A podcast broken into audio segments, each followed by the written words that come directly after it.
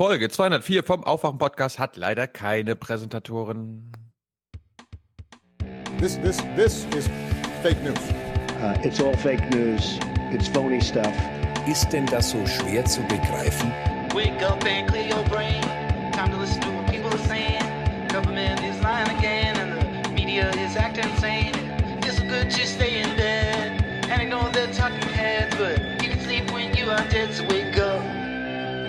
Wake up! Fährt denn der alte Schulzzug noch? Schulzzug noch? Schulzzug noch? Fährt denn der alte Schulzzug noch? Schulzzug fährt noch? Ja! Klar. Bin ein Zauberer. Bin ein Zauberer. Bin ein Zauberer. Guten Morgen. Hannelore. Thilo ist heute als Hannelore eingebucht hier. Ja, Mhm. ja. ne. Hannelore. Du bist der Gewinnertyp des Podcasts und ich bin der Verlierertyp des Oh. Also im, im Horse Race Jargon gibt es da nur Gewinner und Verlierer. Stimmt. Und was macht uns beide jetzt zu Gewinnern und Verlierern? Wir sind doch keine Politiker. Keine Ahnung, wir sind auch Podcaster. Achso. Ir- Irgendein Hörer wird schon einen Grund finden, warum wir heute Loser sind. Na gut, Hannelore. Lesen wir erstmal die Danksagung unserer Gewinnerhörer vor. Keine Präsentatoren, aber Marc unterstützt uns. Johannes produziert mit 50 Euro. Aufwachen und zum Gipfel der globalen Solidarität kommen. Solidarity-summit.org. Also, wir informieren uns da auch. Stefan, Christian, Daniel, Kai, Bernhard, Patrick, Sebastian. Zu meinem Geburtstag, äh, zu meinem, ja, zu meinem Geburtstag beschenke ich euch mal auch für die geleistete Arbeit und das ab jetzt monatlich. Grüße Sebastian. Dankeschön. Peter, Yvonne, Peter, Paul, Felix, Maria schickt 50 Euro. Ralf, Steffen, René, Roland, Robert, Anna, Markus, Holger, 50 Euro. Liebe Grüße von Oma Erna. Nee, die gehören natürlich zu Maria, dieser kleine Gruß. Simon, Koray, Jens, Jan, Marcel, Robert, Alexander, Kai, Kerstin, Lars, der spendiert auch 50 als Produzent. Kennt ihr Stefan Lessenich? Und seinen Versuch, eine neue Partei in Bayern zu gründen, scheint mir lohnenswert, sich darüber zu informieren. Okay, kommt auf die Google-Suchliste. Gucken wir nachher mal nach, oder? Alexa? Wer ist Stefan Lessenich? Darauf habe ich leider keine Antwort. Mhm. Naja, wie immer. Bastian, Daniel, Sandra, 45 Euro. Grüße an eure größten Fans, Specki und Schlecki. Na dann, Grüße an euch. Stefan, Thomas, Christian, Leon. Hm?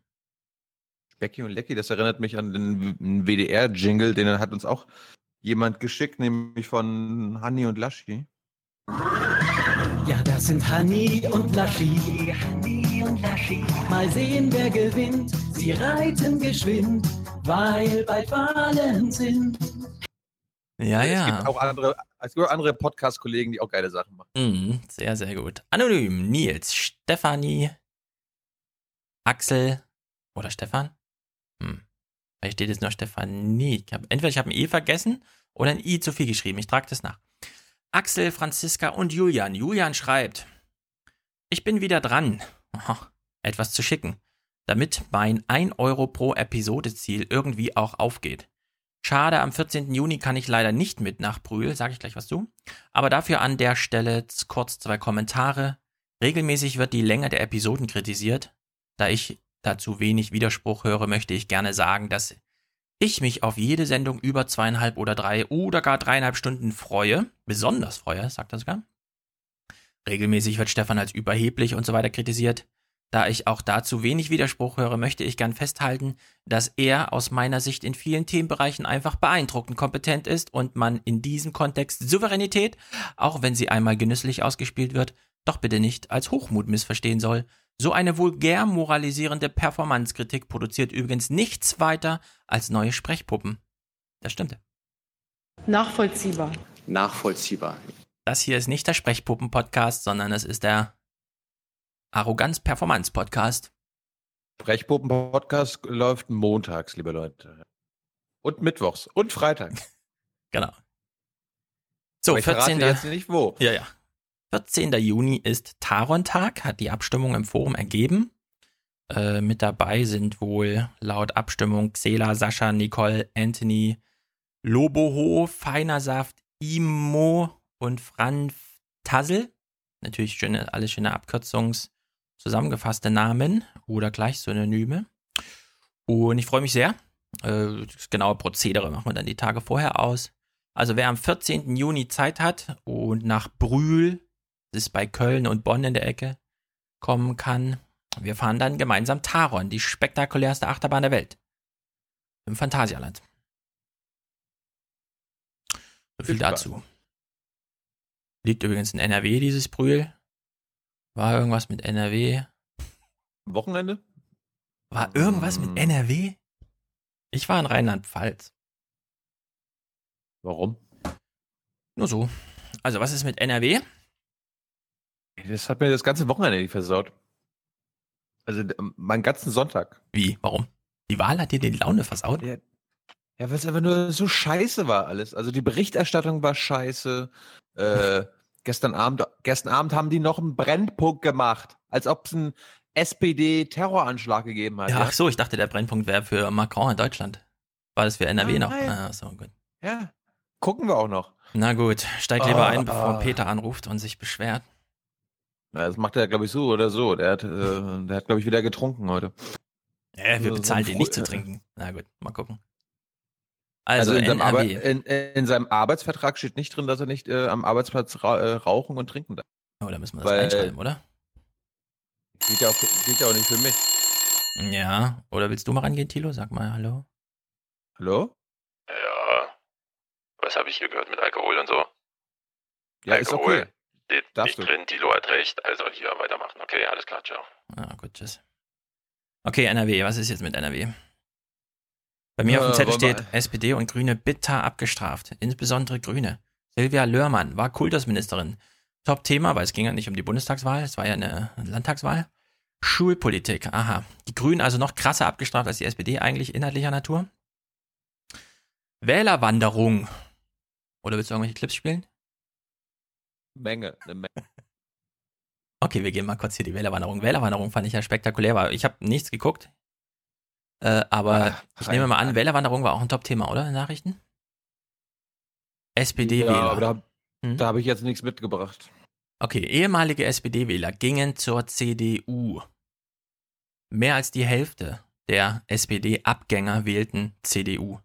Es Das sind Erfolgs, ohne Scheiß, das sind Erfolgswähler. Die wählen am, an dem Sonntag einfach nur die, die Partei, die dann am Ende gewinnt, ja. Ja, wir Weil können sie auch- medial, ja. Weil medial letzten Wochen, ja, ja, okay, CDU gewinnt, aber dann wähle ich mal lieber CDU, weil dann kann ich gesagt haben, oder kann ich sagen, ich habe die gewählt. Haha.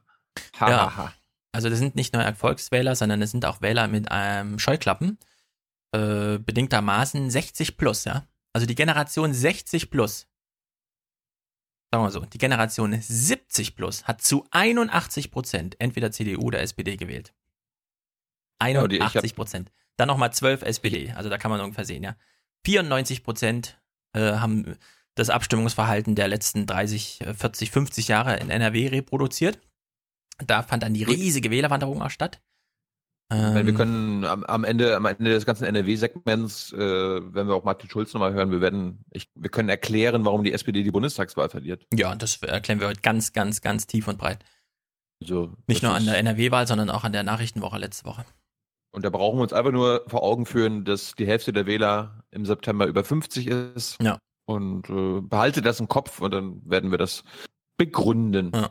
Wollen, wir ein, wollen wir einsteigen? Na warte, Wählerwanderung ist noch ein paar Punkte hier. Die FDP, fast ein Drittel der SPD, äh, der neue FDP-Wähler kam von der SPD. Linke, gerade mal ein Ja. Zehntel, ja. Also es gibt gar keine Wählerwanderung von SPD zur Linke, sondern die SPD hatte nie linke Wähler, sondern das waren im Grunde immer schon, das muss man auch sagen, ja, die CDU war nie so schlecht wie jetzt gerade in Nordrhein-Westfalen, ja, die letzten beiden Wahlen. Also Zweitschlechteste CDU-Ergebnis. ja, genau. Und das Schlechteste ist erst vier, fünf Jahre her. Also in der Hinsicht, äh, es gibt da, es gab da nie eine linke Mehrheit oder so. Das war alles nur Fake im Sinne von, die SPD war nicht ganz CDU, aber unverwechselbar im Grunde. Die CDU hatte äh, fast eine halbe Million Nichtwähler mobilisiert.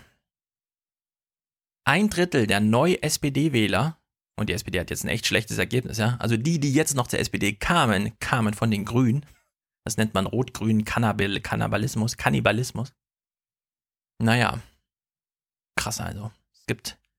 Äh, na gut, lassen wir uns mal bei der Wählerwanderung.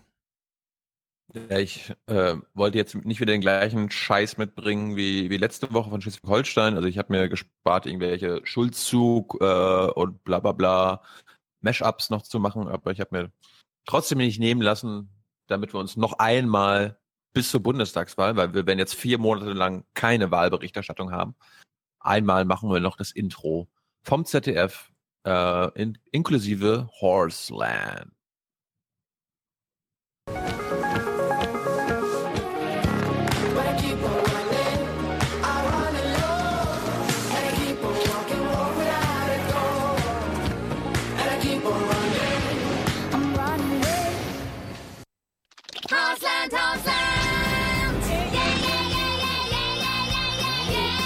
Das sind Pferde, Freunde, Freiheit und Spaß, hier fühlen wir uns zu Haus.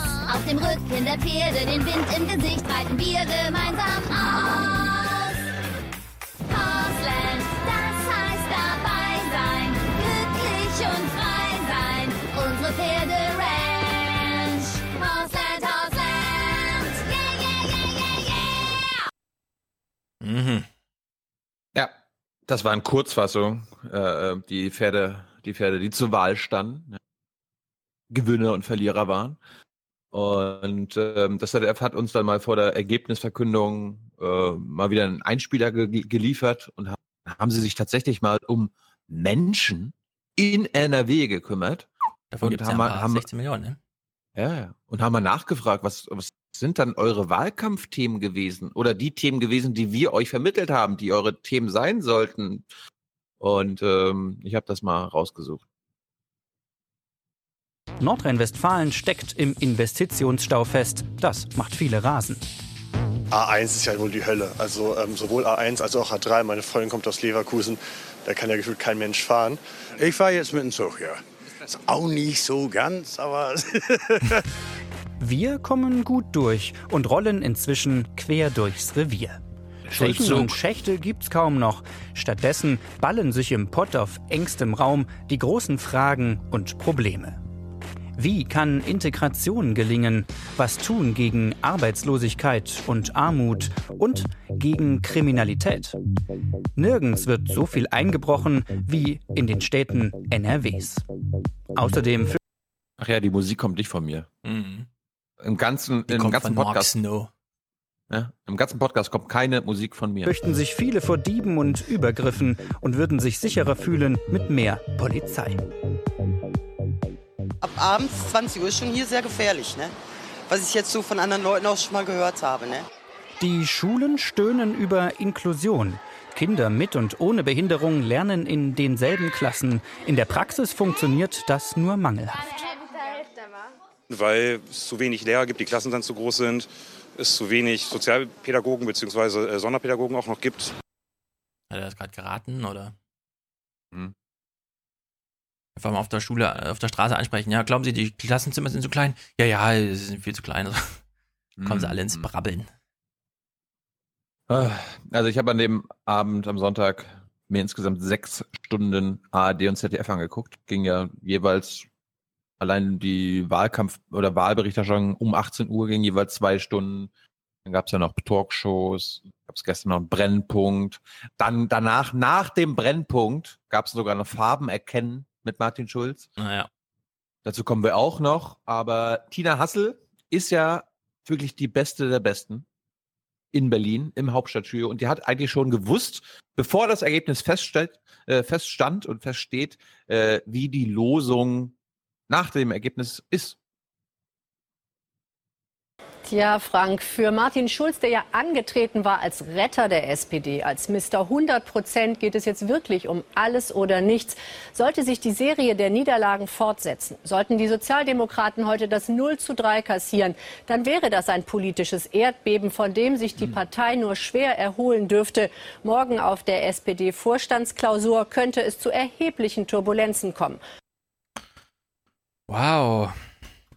Turbulenzen, Erdbeben, also alles das, was sie im Vornherein schon Mhm. her hervorgeholt haben, ist dann auch am Ende eingetreten. Ja. Ich frage mich, warum sie nicht, ich meine, wir haben das Wahlergebnis hier vorausgesagt. Äh, Jörg Schönenborn hat 18 Born. Uhr, Schönenborn hat 18 Uhr einen Text on seinem Blog online gehabt, in dem alles Relevante drin stand, auf fünf Absätzen. Warum tut Tina Hassel hier noch so, als würde, hätte sie News oder so, ja? Ich auch mal so, oh, jetzt wird Tina- aber echt eng und so, uh.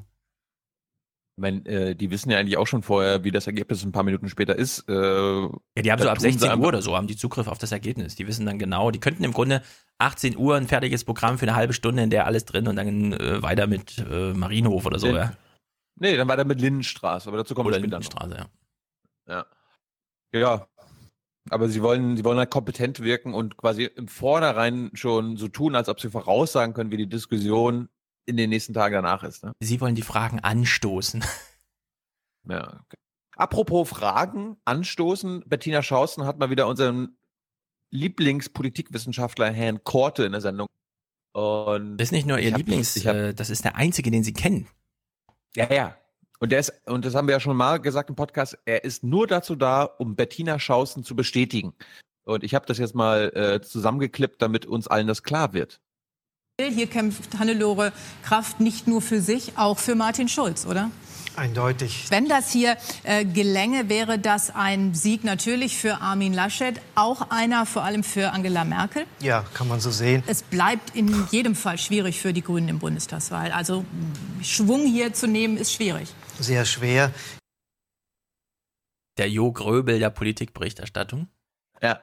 Hat nur nicht ein digitales Institut, sondern vielleicht ein politisches Institut. Aber ansonsten.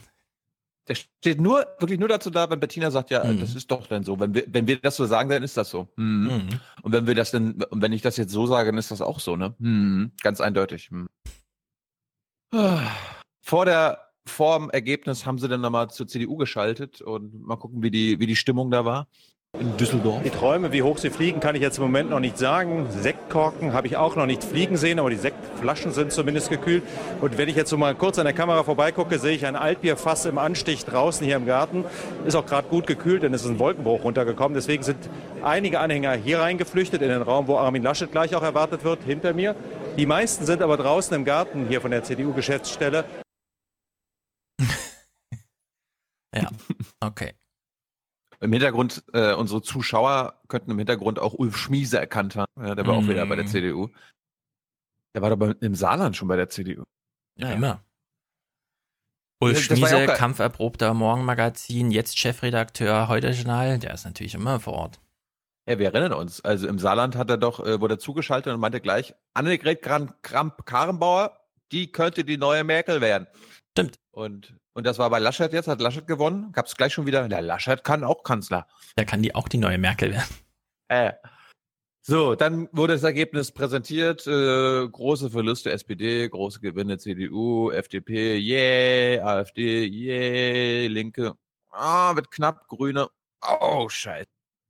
Und dann haben sie wieder geschaltet. Christian Lindner war sehr früh vor den Mikros in der FDP-Zentrale und äh, wir hören einen ganz kleinen Ausschnitt von Lindner und dann, Stefan, musst du jetzt für unsere Zuschauer erklären, was denn der Herr Vornoff, das ist ja der Kollege von Frau Schausten, ähm, im Bild macht. Das Ergebnis des heutigen Abends ist nicht eine Belohnung, es ist für uns ein Auftrag, genau so weiterzumachen wie in den vergangenen Jahren.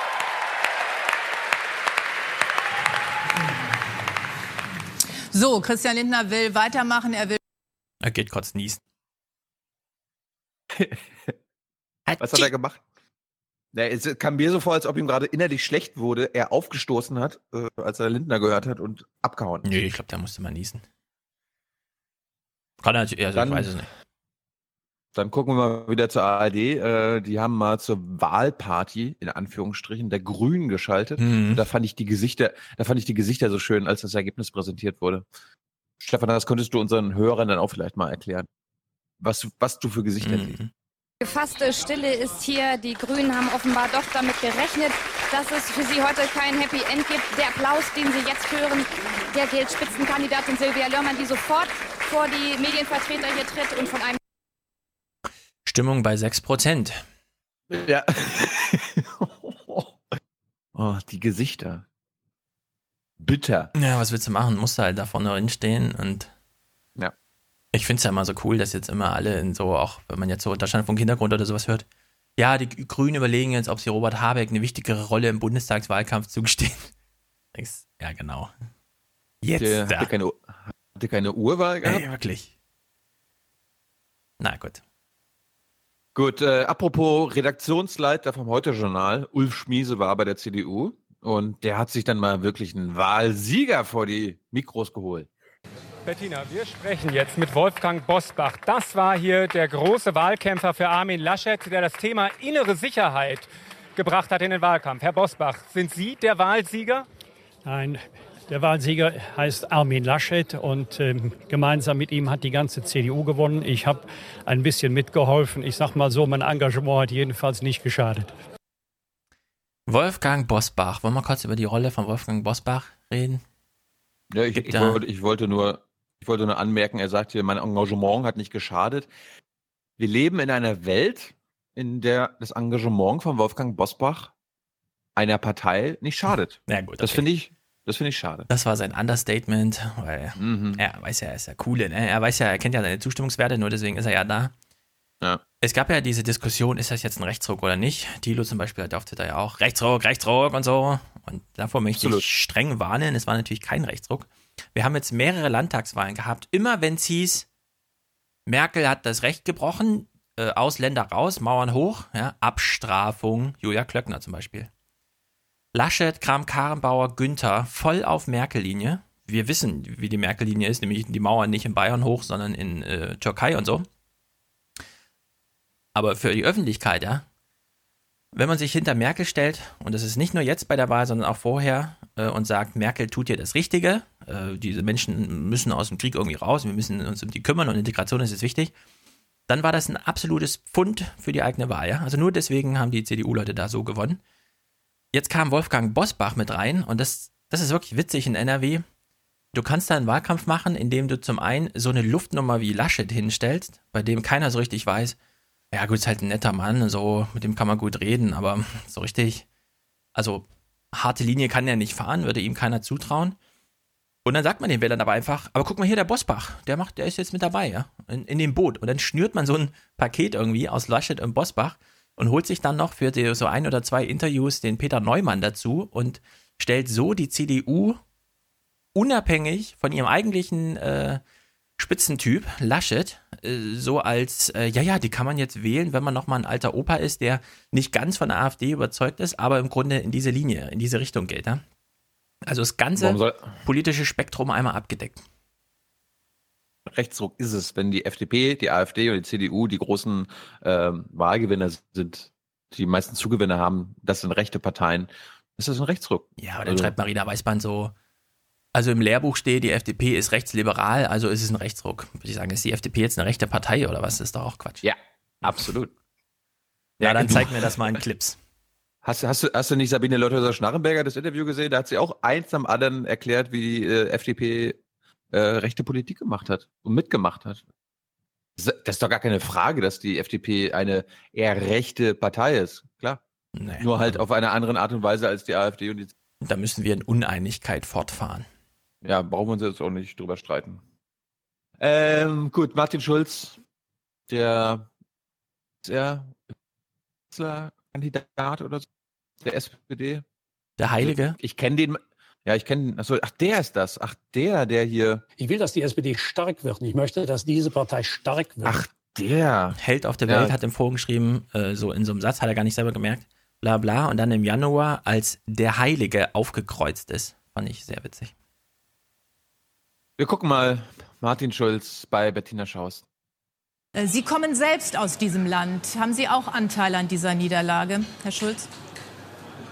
Ja, guten Abend, Frau Schausten. Wir gewinnen gemeinsam und wir verlieren gemeinsam, ist völlig klar. Dass das hier kein Festbankett wird, das ist, glaube ich, jedem klar. Und für mich persönlich ist das ein schwerer Tag. Es wäre auch äh, verlogen, wenn ich irgendwas anderes sagen würde. Sie finden mich heute Abend bestimmt nicht fröhlich. Ja, le- Letzte Frage, äh, Herr Schulz. Spielen Sie noch auf Sieg in der Deutlichkeit, wie Sie das bisher getan haben, also der Kampf ums Kanzleramt? Ja, aber Frau Schausen ist ja völlig klar. Ich will jetzt Platz 2 werden, ist doch klar. Und Ey, Bettina Schausten. Spielen Sie noch auf Sieg? Wollen Sie noch gewinnen? Ja. So, dann fragt ihr euch natürlich, ja, wenn Bettina Schausten schon so einen guten Interviewjob macht mit Martin Schulz, kann Sabine Rau, ja, das ALD-Urgestein im Berliner Hauptstadtstudio, kann sie es noch besser machen? Stefan, ja. Geht. Das war eines der zentralen äh, Themen, eines der zentralen Kritikpunkte. Zu wenig konkret Ihre Kampagne. Nochmal die Frage, Herr Schulz, was können, was müssen Sie jetzt ändern, um äh, auch auf der bundespolitischen Bühne zurück, äh, auf die bundespolitische Ebene zurückkehren zu können, um Ihre Wähler überzeugen zu können? Na, ich glaube, zunächst mal ist es so, dass wir äh, im Januar gestartet sind, Frau Rau. Das muss ich einfach nochmal loswerden. Äh, Sie waren ja selbst Zeugin hier. Da lagen wir bei 21 Prozent. Sie waren damals Zeugin meiner, meiner Mhm. Auferstehung. Ne, da waren Sie doch dabei. Ja? wir haben 17.000 neue Mitglieder. Und ich bin jetzt nicht mal 100 Tage Vorsitzender der SPD. Ich bin auch kein Zauberer. Wie werden Sie jetzt sozusagen den Vorsprung, den Angela Merkel hat, 10 Prozent liegen Sie hinter ihr. Haben Sie überhaupt die Hoffnung, dass Sie das schaffen können? Wie wollen Sie das aufholen? Naja, Frau Rau, im Januar lag der SPD-Vorsitzende, glaube ich, über 40 Prozent oder 38 Prozent hinter Frau Merkel. Also die 10 Prozent werden wir schon noch schaffen. Es geht entscheidend auch darum, dass wir kämpfen. Und äh, seien Sie in einem Punkt sicher, äh, kämpfen können wir ganz gut. Ja. Es ist so, wissen Sie, äh, das muss ich nochmal sagen, im Januar, da stand ich da unten und habe meine Kandidatur erklärt. Und jetzt, sehen Sie, Frau Rau, stehen wir schon im ersten Stock von diesem Haus hier. Das ist oben. Donald Trump ist sowas auf einer Rolltreppe runtergefahren, hat gewonnen. Ich bin die Treppe hochgelaufen und ich werde auch gewinnen. So ungefähr. Herr Schulz, was werden Sie in den letzten verbleibenden viereinhalb Monaten als SPD-Vorsitzender noch versuchen zu erreichen? Haben Sie gerade gesagt, dass ich nur noch viereinhalb Monate SPD-Vorsitzender bin? Äh, ja, na, wenn, wenn Sie die Wahl haushoch verlieren, dann ist doch der Plan von Sigmar Gabriel äh, aufgegangen. Hä? Was meinen Sie denn? Naja, Gabriel wollte mit dem Wahlkampf nichts zu tun haben, hat im SPD-Präsidium nichts zu tun. Äh, Sigmar Gabriel muss auch bei diesen ganzen Verliererveranstaltungen, wenn alle sagen, wie traurig sie sind, auch nicht mehr auftreten. Der kann durch die Welt reisen, die Welt besser machen. Der wird doch die Partei wieder übernehmen. Äh, Frau Rau, das war mir gar nicht klar. äh, scheiße, daran habe ich gar nicht gedacht. Ach Mist, der hat mich ja über den Tisch gezogen. Ja, Herr Schulz, das, das war's mit Ihrer Karriere. Die müssen Sie, die müssen Sie beenden. Oh, Mhm. scheiße. Und übrigens, Herr Schulz, meine Arbeitsthese hat sich jetzt auch verfestigt. Es gab gar keinen Schulz-Hype. Es gab nur, oh scheiße, Trump ist jetzt echt Präsident. Puh, zum Glück hält hier jemand eine gute Rede. Oh, SPD, gut, cool und so. Und jetzt Ja, ist alles dieser- normalisiert. Auch an diesen Anti-Trump-Effekt, ich höre das auch immer öfter. Ich weiß nicht. Ja, es fällt halt genau sieben Tage zusammen. Ja. Also es war genauso dieses, Ja. oh scheiße, der ist jetzt echt Präsident, was passiert denn jetzt? Alle so, wirft er jetzt die Atombombe und so? Und dann nimmt man natürlich so eine schöne Fernsehrede gerne hin, ja, wenn Martin Schulz erklärt Thema Gerechtigkeit, aber wenn Gerechtigkeit für ihn nur ein Wort ist und sonst nichts, dann ist halt schnell vorbei mit dem Schulz-Effekt. Apropos, ähm, ein Hinweis können wir noch verlinken. Äh, Philipp Walulis, ja, Mhm. äh, auch schon Gast im Aufwachen-Podcast, offenbar auch Aufwachen-Hörer, ähm, hat ein Video über den sogenannten Schulz-Effekt gemacht. Ähm, verlinken wir, hat er sehr gut Ja, Übermedien verlinken wir auch. Ja, den wollte ich am Ende nochmal einspielen, weil genau das, was, was die gemacht haben, habe ich mir halt gespart. Sehr gut. Kommen wir zurück zum TV-Journalismus der Extraklasse. Ja, also äh, wir wissen ja, äh, Peter Klöppel hat bei seiner goldenen Kamera gesagt, Nachrichten oder Fake Was hat er gesagt? News. Sag nochmal, hast du ja. abgebrochen?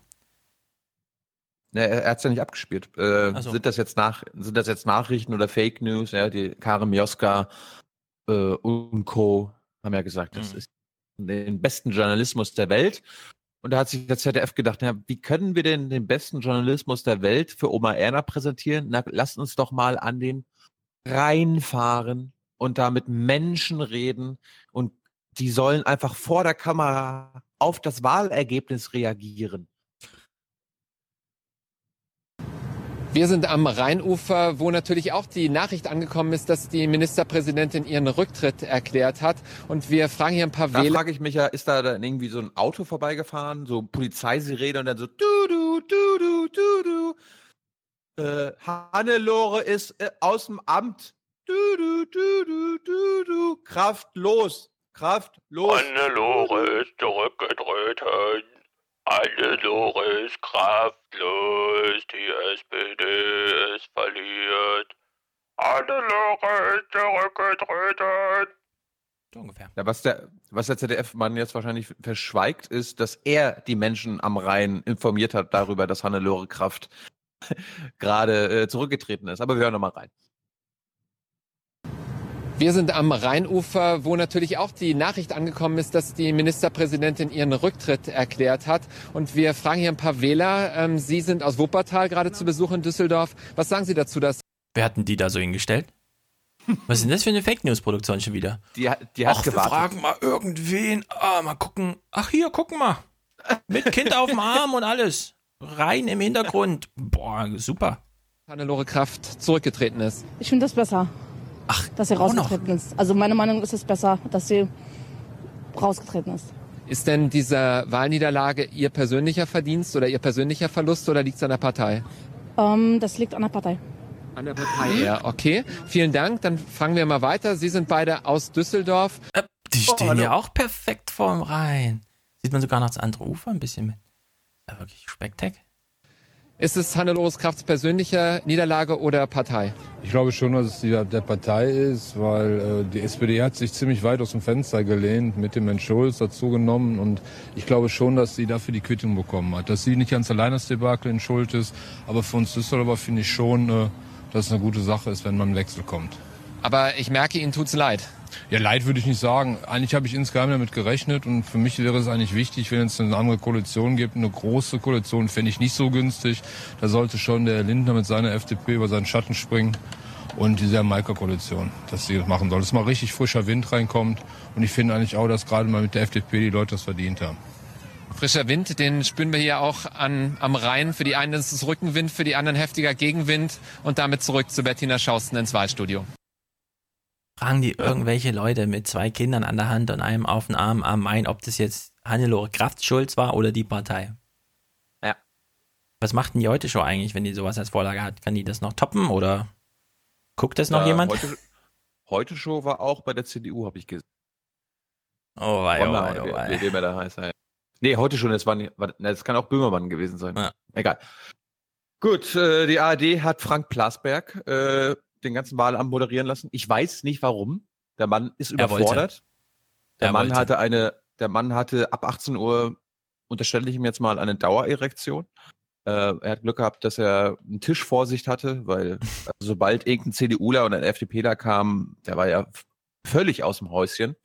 Und bei den Verlierern hat er keine Gnade gehabt, ja. Und äh, keine Gnade bei Frank Plasberg bedeutet, dass er kein journalistische Vorbereitung Und sie hat gesagt, sie tritt zurück. Geht sie einen Weg voran, den Sie auch gehen sollten, wollen? Ich habe eben bei uns um 18 Uhr sofort gesagt, den Anteil, den ich an dieser Niederlage habe, den nehme ich natürlich auch an. Äh, Ich bin vorher mal gefragt worden, wenn Sie das nicht mehr sind, wollen Sie dann irgendein Amt in der Fraktion haben? Das steht für mich überhaupt nicht zur Debatte. Äh, Ich übernehme damit Verantwortung für den Teil. Es ist, glaube ich, nicht monokausal. Es gibt nicht nur einen Grund, sondern es gibt mehrere. Aber selbstverständlich übernehme ich da Verantwortung. Ich habe Sie nicht verstanden. Treten Sie zurück oder nicht? Als was trete ich so? Ich, ich, ich bin erkennbar nicht mehr Ministerin. Ja, und ich will kein Amt in der Fraktion übernehmen. Und ich will kein Amt in der Partei übernehmen. Ich habe 20 Jahre Landespolitik gemacht mit großer Leidenschaft. Äh, Und es ist klar, dass ich hier keine Ämter äh, weitertrage. Was für ein super Fail, ja? Ja, äh, Stefan, trittst du jetzt zurück? Ja, aber trittst du jetzt zurück? wie kann das egal, passieren, Egal ja? von was. Ja, egal von was. Trittst du jetzt zurück? Trittst du jetzt zurück? Ich finde das unglaublich. Das hat jemand auf Twitter geschrieben, da habe ich schon gedacht. Das hat, er hat ja bestimmt nicht so gefragt. Ja, aber treten Sie jetzt zurück oder was? Und er weiß nicht mal, wenn sie Ja. jetzt so ihn zurückgefragt hätte, ja, wovon denn? Was hätte er denn dann gesagt? Ähm, äh, ähm, haben wir noch eine Live-Schalte irgendwo hin? Also, das ist ja wirklich peinlich. Äh, Frank Plasberg war wirklich der peinlichste von allen an diesem Abend. Äh, nächstes Beispiel, er hatte Selim Dagdelen äh, von den Linken zu Gast und die hat dann irgendwie so lange gequatscht und das hat Frank auch nicht interessiert und dann musste er sie auch gleich unterbrechen, weil da kam jemand viel, viel Wichtigeres. Deshalb gilt mein Dank natürlich an die Wählerinnen und Wähler, trotz dieser Ausgrenzung der SPD und natürlich auch an unsere Wahlkämpferinnen und Kämpfer. Ob das dann reicht, um im Landtag auch tatsächlich Politik aus der Opposition mitgestalten zu können, das wird man sehen. Frau Dahlen, herzlichen Dank. Wir haben jetzt eine weitere Hochrechnung und dann Christian Lindner, ich sage es nochmal, den beliebtesten Landespolitiker in Nordrhein-Westfalen, noch vor Hannelore Kraft. Vielen Dank, Frau Dahlen. Jörg. Boah, das war, das war hier so ein Gottlieb-Moment. Ja, das ist ja jetzt alles nachvollziehbar. Ja. Zeigen wir Ihnen lieber nochmal Christian Lindner, wie er in der Masse steht, als kleinen Ja. Teaser für gleich nach der Hochrechnung. Das hat, das hat, das hat ZDF auch mal wieder gemacht, wenn Hannelore Kraft am Studio vorbeigegangen ist, haben sie sekundenlang auf diese Ja. Einstellungen äh, gewechselt, äh, einfach nur wie Kraft da steht. Und dann, oh, Laschet kommt, oh, der Laschet kommt, der Laschet kommt. Der beliebteste Politiker in Nordrhein-Westfalen. Ich sag's nochmal. Mhm. Der beliebteste Politiker Nordrhein-Westfalens hat dann mit dem beliebtesten TV-Journalisten Mhm. Nordrhein-Westfalen richtig krass geflirtet. Bei mir ist Christian Lindner, der Wahlsieger heute, einer der Wahlsieger und der beliebteste Politiker in Nordrhein-Westfalen. Ich will Sie nicht anmachen, aber Sie sehen äh, besser aus und gesünder als auf Ihren Plakaten, haben eine erfolgreiche Kampagne gemacht. Ob sie, ob sie im, Back, äh, ob sie im Hintergrund irgendwie Backstage geknutscht haben, weiß ich leider nicht. Aber ich möchte es nicht ausschließen. In diesen Momenten tun mir auch immer so Leute wie Lindner leid, weil sie dann immer nicht genau wissen und die müssen im. Lindner hat diesen großen Auftrag sich selbst gestellt, auch Arroganz abzuschütteln, ja, Arroganzvorwürfe. Und wie soll man das hier machen, wenn man so eine Boah, Vorlage bekommt? Plasberg holt sich da einen runter und Lindner muss eigentlich genau das Gegenprogramm fahren und jetzt so ein bisschen kleinmütig und so sagen, wir haben eigene Ansprüche, wir sind eine eigene Partei, wir sind hier nicht schwarz-gelb, wir sind gelb und so. Und dann kriegt er so ein Ding da vor den Latz, ja. Ist zwar für ihn persönlich äh, sehr schmeichelnd, aber politisch ist das natürlich auch eine Totalkatastrophe, ja. Christian Lindners Arroganz, die war gar nicht zu verstecken an dem Tag. Dazu kommen wir noch. Äh, jetzt kommen wir mal Frank Plasberg, wie er Gäste verabschiedet. Stefan, du hast jetzt eine Aufgabe. Ich habe es ja gerade bei Dagdelen schon gesehen. Ja, gehen Sie jetzt bitte, wir zeigen jetzt kurz Christian Lindner im Schnittbild. Auf Gut, Wiedersehen. was- Da, du hast schon aufgepasst, aber jetzt musst du nochmal besonders aufpassen. Was macht Frank Plasberg bei Christian Lindner anders als bei allen seinen anderen Gästen? Dankeschön, Herr Lauterbach. Und wir gucken mal die Wählerwanderung der SPD und gehen dann gleich zur FDP. Äh, Das hat unsere Partei beschlossen und ich finde den Beschluss auch eindeutig. Dankeschön. Äh, Und Jörg Schönbaum mit neuen Interpretationen der Zahlen. Herr Laschet, herzlichen Dank. Bis zur Tagesschau. Vielen Dank. Markus Pizzell, herzlichen Dank. Dankeschön. Bleiben auf dem Teppich und wir bekommen genug auch negatives Feedback jeden Tag äh, in den Facebook-Kommentaren und, und in den E-Mails. Das sorgt schon dafür, dass man nicht Herr abhebt. Lindner, alles Gute. Bis zur Tagesschau. Vielen Dankeschön. Dank. Er gibt ihm die Hand. Welche urdeutsche Geste. Nein. Er, hat- er, er hat alle äh, Gäste äh, verabschiedet mit Dankeschön und jetzt weiter. Und bei Lindner macht er Danke, Bis zur Hände Tagesschau. schütteln und alles, gu- nee, alles Gute hat er noch gewünscht. Achso, na gut. Das war der Ja, Catch. ja. Ähm, dann musste Frank Plasberg leider Oma Erna zwischendurch äh, eine schlechte Nachricht über. Und damit weiter direkt Ja, ein spannender Wahlabend, äh, den wir hier noch weiter verfolgen werden. Die Fans der Lindstraße haben es gemerkt, äh, fällt heute nochmal aus, weil ein äh, politisches Erdbeben tatsächlich von Nordrhein-Westfalen ausgeht. Die Lindenstraße kann man bei One gucken und natürlich jederzeit in der Mediathek. Wir sind gleich wieder da, aber jetzt erstmal die Glückszahlen der Fernsehlotterie. Warte mal, sie wird nicht gesendet, aber in der Mediathek reingestellt zum Gucken und nächste Woche kommt dann die nächste Folge. Die. Mhm. Wieso machen die das nicht mit Nachrichten so? Wenn Fußball kommt? Einfach in die Mediathek damit und gut? Ja. Kann ich dir nicht beantworten. Ah ja. Kommen wir, kommen wir mal zu Jörg Schönborn, ja, dem Herr der Zahlen. Da gab es auch ein schönes Meme. Das war einer meiner Lieblingstweets an dem Sonntag, wo einer die ähm, Hm. Bilder ausgetauscht hat und dann Ja. Infratest, Infratest DIMAP hat ermittelt, wer der attraktivste WDR-Chefredakteur ist. Und Jörg Schönborn hat gewonnen. Ja. Und zwar alle Plätze. Aber wir, wir hören mal rein. Jörg Schönborn hat Zahlen. Woran hat es denn gelegen? Das Thema Schulpolitik, in der Tat ein landespolitisches Thema. 29 Prozent erklären, das war mir am Ende am wichtigsten. Dann kommt aber schon mit 22 Prozent die politische Weltlage. Keineswegs ein landespolitisches Thema, sondern der Blick auf die große internationale Ebene. Das Thema Sicherheit, 15 Prozent, ist eines, wo sich Landes- und Bundespolitik überlagern. Und dann gibt es auch die Personenmotive. 13 Prozent sagen, für mich wäre entscheidend, wer das Land führt. Und 11 Prozent sagen, für mich ist es entscheidend, dass ich mit meiner Stimme die Kanzlerin oder ihren Gegenkandidaten bestimme. Mhm.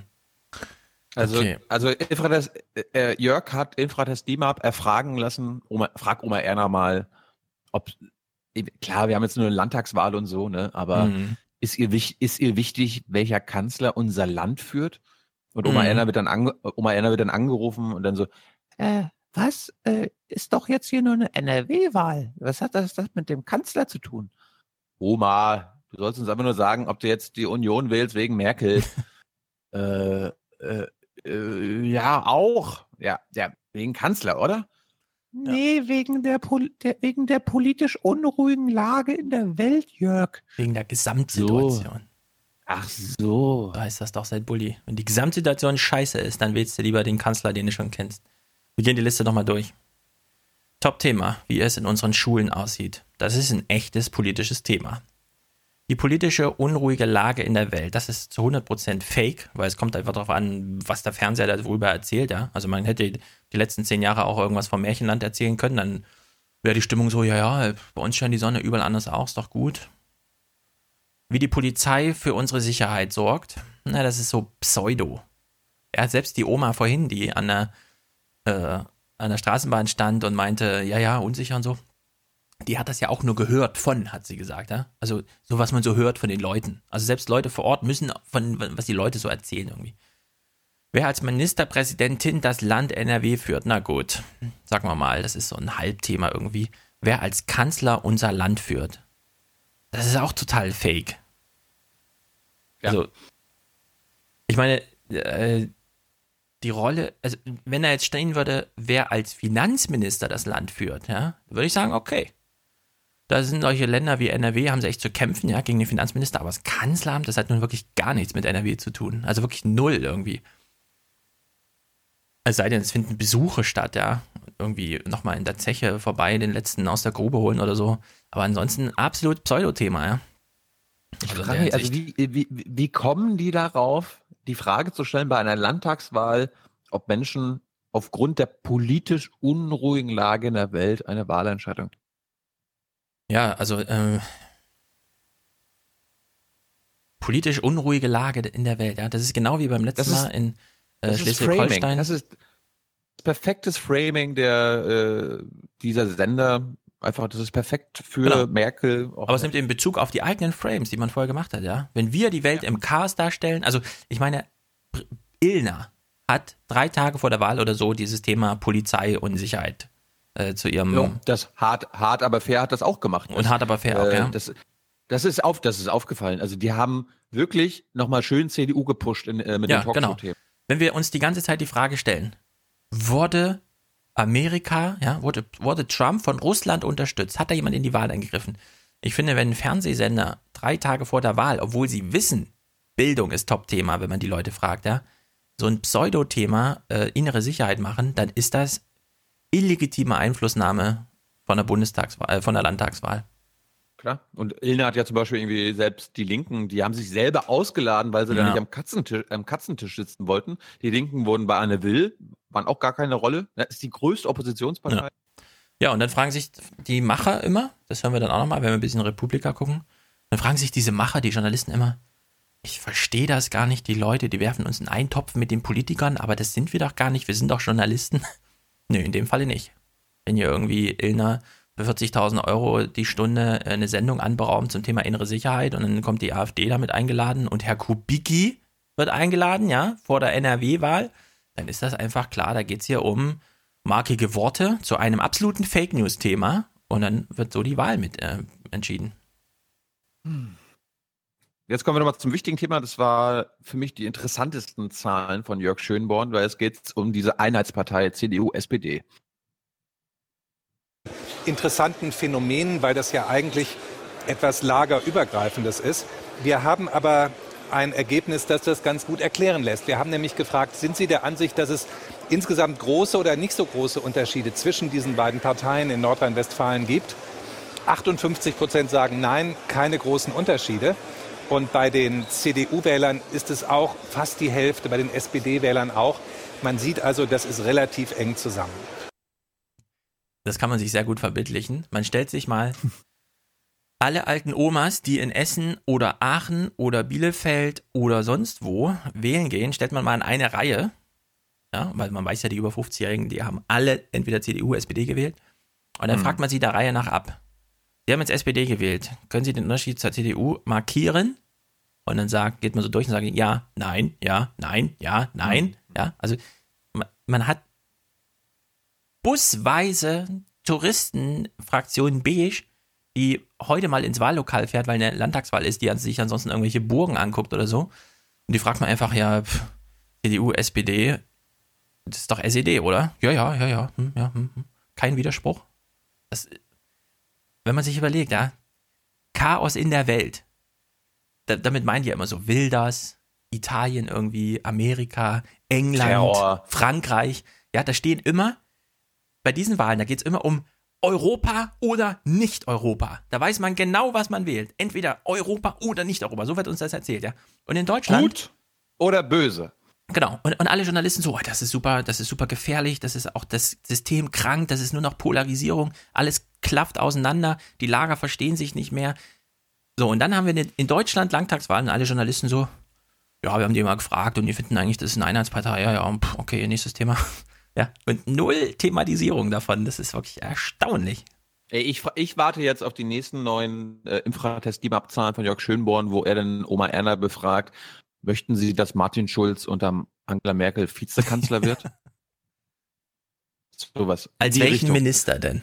Und wenn dann alle sagen, als Finanzminister, dann würde ich sagen, okay. Kommen wir mal, äh, bevor wir zu den Düsseldorfer und Berliner Runden kommen, äh, kommen wir mal ganz kurz zu den Tagesthemen, die nach Anne Will abends um 23 Uhr äh, sonntags liefen. Ingo Zapparoni hat wen da gehabt? Herrn Oppermann. Lange nicht mehr gesehen, äh, äh, eigentlich, muss ich sagen. Kannst du unseren Hörer mal kurz, kannst du unseren Hörer mal kurz erinnern, wer das ist? Oppermann ist Fraktionsvorsitzender, öffentlich. ich dachte mit, ich dachte mit deinem Nippel oder was? Mit meinem Nippel. Ach so, hier, Herr Oppermann. Herr Oppermann, wie gestalten Sie eigentlich als Fraktionsvorsitzender der großen SPD-Bundestagsfraktion die Wahl? Was haben Sie herausgefunden? Worum geht's? Ich glaube, dass das Thema soziale Gerechtigkeit, und das haben uns jetzt auch Forschungsergebnisse gezeigt, für die SPD der richtige Weg ist.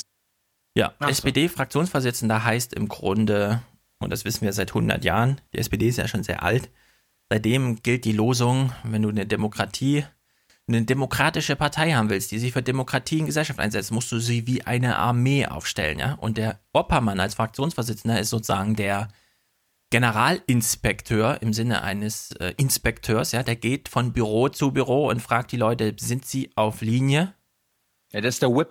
Also in, Genau. äh, äh, in, bei House of Cards, erste Staffel, Genau. da ist Thomas Oppermann das, was Frank Underwood ist. Der hängt Whip. nur am Telefon, ruft seine Leute an oder bei Bülow geht er auch mal so persönlich vorbei, um die Leute auf Linie zu bringen. War jetzt lange nicht in der Öffentlichkeit zu sehen, hat aber längst viel gearbeitet intern. Sondern wir brauchen gar nicht lange raten, was Ingo dann von Herrn Oppermann wissen wollte. Ich, ich kann es ja mal musikalisch verraten. Fährt denn der alte Schulzzug noch? Schulzzug noch? Schulzzug noch? Fährt denn der alte Schulzzug noch? Schulzzug fährt noch? Mhm. Guten Abend, Herr Zamperoni. Herr Oppermann, warum vertrauen die Wählerinnen und Wähler der SPD nicht mehr? Aber das nicht nur, um- es ging auch um die Bundespolitik. Und die Kanzlerin hat der CDU mehr geholfen als jetzt umgekehrt irgendwie etwas der SPD. Und wenn Hannelore in NRW gewinnt, in dieser Herzkammer, wie Sie sagen, dann werde ich Bundeskanzler. Das hat Ihr Kanzlerkandidat Martin Schulz im April noch gesagt. Dann wird er logischerweise jetzt also nicht Bundeskanzler, oder? Aber ist es nicht viel zu spät? Hätten Sie nicht diese, diesen Hype oder diese ganze Euphorie der Anfangszeit nicht nutzen können, um da noch mehr inhaltliche Pflöcke reinzurammen? Aber wie groß, glauben Sie, ist denn die Schuld Ihres Spitzenkandidaten, Ihres Kanzlerkandidaten an dieser Niederlage? Aber das hätten Sie doch alles auch schon viel früher anschieben können, sowas. Zum Beispiel gesagt eine Umfrage, drei Viertel der Wähler sagen, die SPD spricht zwar über Gerechtigkeit, sagt aber nicht genau, was sie dafür tun will. Das ist doch jetzt verlorene Wochen und Monate für den Bundestagswahlkampf. Ja, muss ein super informatives Gespräch gewesen sein. Ja, ich meine, da kannst du die Antworten der Politiker kannst du super gut rausschneiden. Das werden wir auch später noch hören. Alles sinnlos. Das ist einfach nur Nachrichtensimulation, ja. Ja, Herr Oppermann, Sie sind doch jetzt ein Loser. Was sagen Sie denn jetzt? Und was sagen Sie denn jetzt? Und wie fühlen Sie sich denn? Und was sagen Sie denn jetzt? Und was sagen Sie? Und was sagen die anderen bei Ihnen? Und was sagen Sie jetzt? Was sagen Sie nochmal? Ist das Interview vorbei. Äh, ich habe die Tagesthemen mit reingenommen, weil ich den Kommentar von Udo Gretz, ist der Chef von Georg Restle ne, und stellvertretende WDR-Chefredakteur, der hat einen sensationellen Kommentar eingesprochen. Und da hören wir mal rein. Udo, kommentier uns das mal. Ordne uns das mal ein. Udo. Armin Laschet hat wenig richtig schlecht gemacht und Hannelore Kraft hat wenig richtig gut gemacht. Die Kanzlerin muss darauf achten, wenig schlecht zu machen. Und Martin Schulz muss nach dem 0 zu 3 in der dritten Landtagswahl in Folge richtig viel richtig gut machen. Ist das Satire? Haben die das so gesendet? Nein. Ja. Ich kann ja immer noch nicht glauben, dass der äh, Dings vorhin sagte, ach Herr Lindner, Sie sehen ja noch gesünder und besser aus als auf Ihrem Plakat. Das hat ja auch auf Twitter eine Runde gemacht. Und ich so, nee, das ist Fake News, das retweete ich mal nicht. Dann tauchte dieses Video auf und ich dachte, oh Gott, jetzt habe ich gerade diesen Kommentar gesehen hier und denke mir, oh Gott, was ist da los? Das war, das war der Beginn und das Ende seines Kommentars. Der Rest war eben Müll. Unglaublich. Bevor wir, bevor wir zu diesen Talkrunden kommen, äh, ganz kurzer Themenausflug nach Frankreich. Ich fand das schön. Äh, die Tagesthemen informieren uns mal, wie das denn mit der Machtübergabe im Élysée-Palast so funktioniert und äh, was dann nicht in der Öffentlichkeit passiert. Eine neue Ära beginnt, eine Zäsur in der Geschichte Frankreichs. Es war ein Tag, der einem strengen Protokoll folgte. Wenn in Frankreich ein neuer Präsident in sein Amt eingeführt wird, scheint die Zeit stehen geblieben zu sein. Am Morgen empfängt François Hollande seinen Nachfolger im Ehrenhof des Élysée-Palasts. Drinnen dann eine interne Machtübergabe, in der Macron auch die Codes für die französischen Atomwaffen mitgeteilt werden. Ja. Man kann jetzt ewig darüber reden. Mm. Nee, ist, ist, ist, mein, ist eines meiner Lieblingsthemen und äh, wenn das so selten vorkommt in den Nachrichten, dass auch Frankreich eine Atommacht ist und Atombomben hat, dann muss man Ganze das auch mal. Aurora-Atoll äh, weggebombt. mhm. Aber zu diesen mit militärischen Ehren, viele sind ja immer in Deutschland so, äh, wie soll denn das militärische Ehren? Könnte man da nicht Professoren aufstellen und sagen, wissenschaftliche Ehren oder so? Also, das hat ja alles historische Gründe, ja. Und das ist halt, wir, viele Deutsche sind dann immer überrascht, wenn sie so nach England gucken oder nach Frankreich wieder so die parlamentarischen Abläufe sind. Nicht nur, wenn der Präsident hier ins Amt kommt, stehen da irgendwie geschmückte Garde-Soldaten parat ja, und schießen nochmal in die Luft und so. Das ist vor jeder Parlamentssitzung so. In Deutschland ist es immer so laissez-faire, ja, fahren wir mit dem Fahrrad zum Parlament und gehen halt rein und sagen uns Guten Morgen, setzen wir uns hin. Das gibt's nirgendwo auf der Welt so, ja. Außer vielleicht in Asien, wo sie sich dann immer gleich verprügeln. Weil wenn es ohne Sitte aber hoch hergeht, dann schlägt es ja gleich über. Nur die Deutschen haben es irgendwie hingekriegt, nach dem Krieg so alles Militärische abzulassen. Das ist nirgendwo sonst so auf der Welt. Da muss man nicht jedes Mal wieder verwundert sein. Äh, fallen die wieder mit Reitern und Panzern rum? Ja, machen die halt. Aber ich finde, ich finde, da sind wir vorbildlich. Also ich meine, guck dir mal die, die 14. Juli. Wir sind nur vorbildlich, weil wir die größte militärische Tragödie aller Zeiten ausgelöst haben und deswegen sagen, na gut, dann lassen wir das mal. Das sieht halt in den anderen Ländern, die uns zu Recht diese militärische Tragödie beigebracht haben, anders aus mit der Erinnerungskultur. Und deswegen ist das halt auch noch so. Mehr Soldaten! Für Deutschland. Für Deutschland! Äh, bevor wir zu den Düsseldorfer und Berliner Runden kommen, wollte ich noch mal ganz kurz ein Snippet von ein paar Monaten im, aus Extra 3 einspielen, weil äh, da hat uns Christian Ehring verraten, mit welcher Wahlkampfstrategie Armin Laschet antritt und die war ja jetzt im Nachhinein erfolgreich und du wirst es nicht glauben, wie alt seine Strategie schon war. Ich finde es armselig. Es wird eigentlich nur noch getoppt von Armin Laschet, dem Spitzenkandidaten der CDU in Nordrhein-Westfalen. Und der ist gerade mit diesem Wahlkampfmotto auf Tour. Zuhören, entscheiden, Handeln, das geht direkt ins Herz. Oder zuhören, entscheiden, handeln. Da ist ja wirklich alles drin. Und weil dieses Spitzenmotto so dermaßen gut ist, tourte Armin Laschet schon vor einiger Zeit damit durch den Wahlkampf. Zuhören können, entscheiden, handeln. Genau gesagt 1993. 24 Jahre Oh, zuhören, entscheiden, handeln. Naja, hat sich doch ausgezahlt. Jetzt darf er auch mal entscheiden und handeln. In der Hinsicht. Gut, ne? Der Erfolg heiligt die 19, mit. 1993 schon. Ja, wie alt war der da? 20 oder was? So alt ist er doch nicht, oder? Wahrscheinlich Mitte 30, Ende 30 oder so. Egal. Kommen wir mal zu. Warum, warum ich mir das wieder angetan habe, weiß ich auch nicht, aber. Mhm. Wir fragen uns das Bevor jetzt es, bevor wir zu, den, zu der Berliner Runde, der Elefantenrunde mit Tina Hassel kommen, gucken wir mal, wie die WDR-Kollegen das gemacht haben. Und da waren nicht die Generalsekretäre der NRW-Parteien, sondern da waren gleich die Spitzenkandidaten der NRW-Parteien.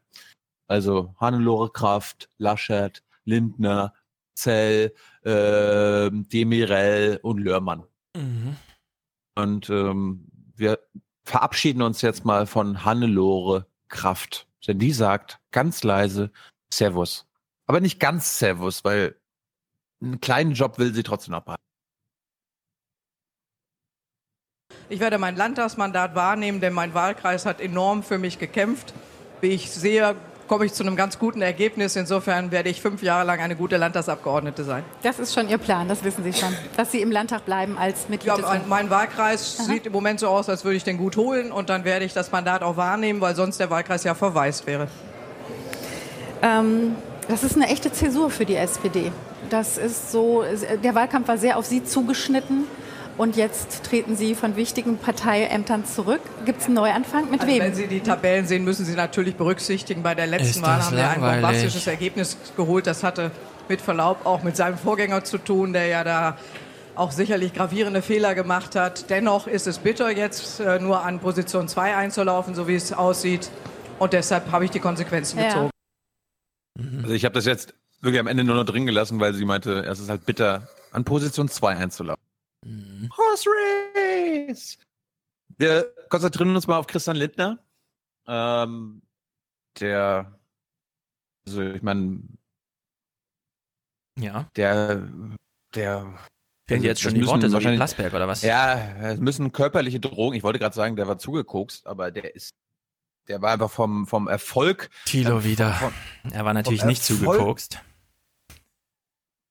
Also ich kenne Dutzende Bundestagsabgeordnete, die kiffen, die koksen, die andere Sachen schmeißen, von denen ich weiß, warum, äh, das will ich ihm jetzt noch nicht unterstellen, ich weiß es nicht. Äh, Christian Lindner ist ja bestimmt Anti-Drogen und so weiter. Obwohl er gestern mir in der BBK gesagt hat, dass sie für eine kontrollierte Freigabe von Cannabis sind. Fand ich, fand ich interessant. Ja, du bist immer so überrascht, dass das eine liberale Partei ist. Aber ja, die wollen dir nicht deine Drogen wegnehmen.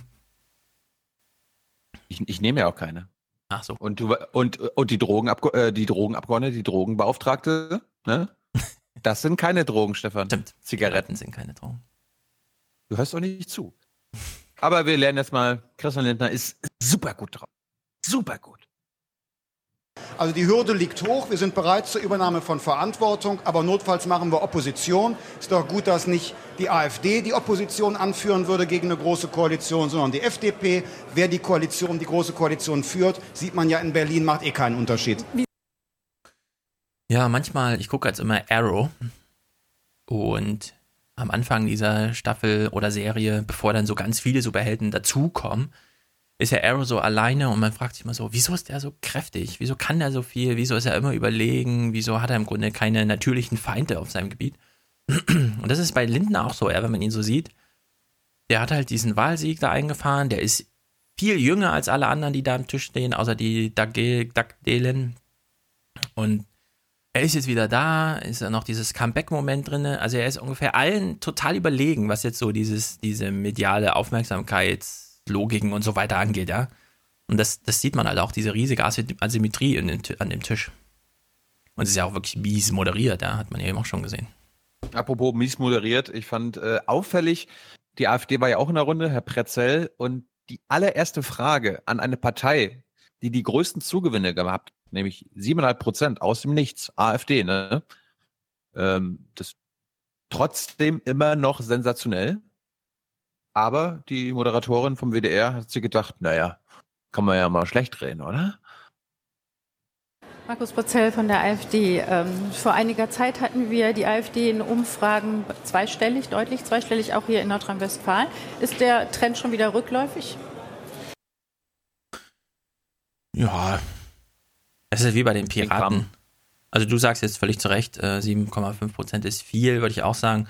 Aber für NRW gilt halt, alles unterhalb von plus minus 8 Prozent ist in NRW schon immer historisch gegeben gewesen und so. Es sollte niemanden überraschen, auch jetzt nicht. Aber das ist halt der völlig falsche Ansatz hier, dieser, dieser Politikjournalismus, immer Ja. von Erwartungen auszugehen. Und wenn die Erwartungen nicht erfüllt worden sind, und dann kommt es immer darauf an, wann wurden welche Erwartungen gestellt. Ja? Ja. Also wenn, wenn die WDR irgendwie im Herbst vom halben Jahr gesagt hat, oh Gott, die AfD könnte mit 15 Prozent in den Landtag kommen, Ja. dann und dann daraufhin basierend die Frage zu stellen, ja, aber Ja, also die Piraten hatten genau das Gleiche. Die lagen anderthalb Jahre vor der Bund, ja, also so im März 2012 lagen die so bei 12, 13 Prozent bundesweit.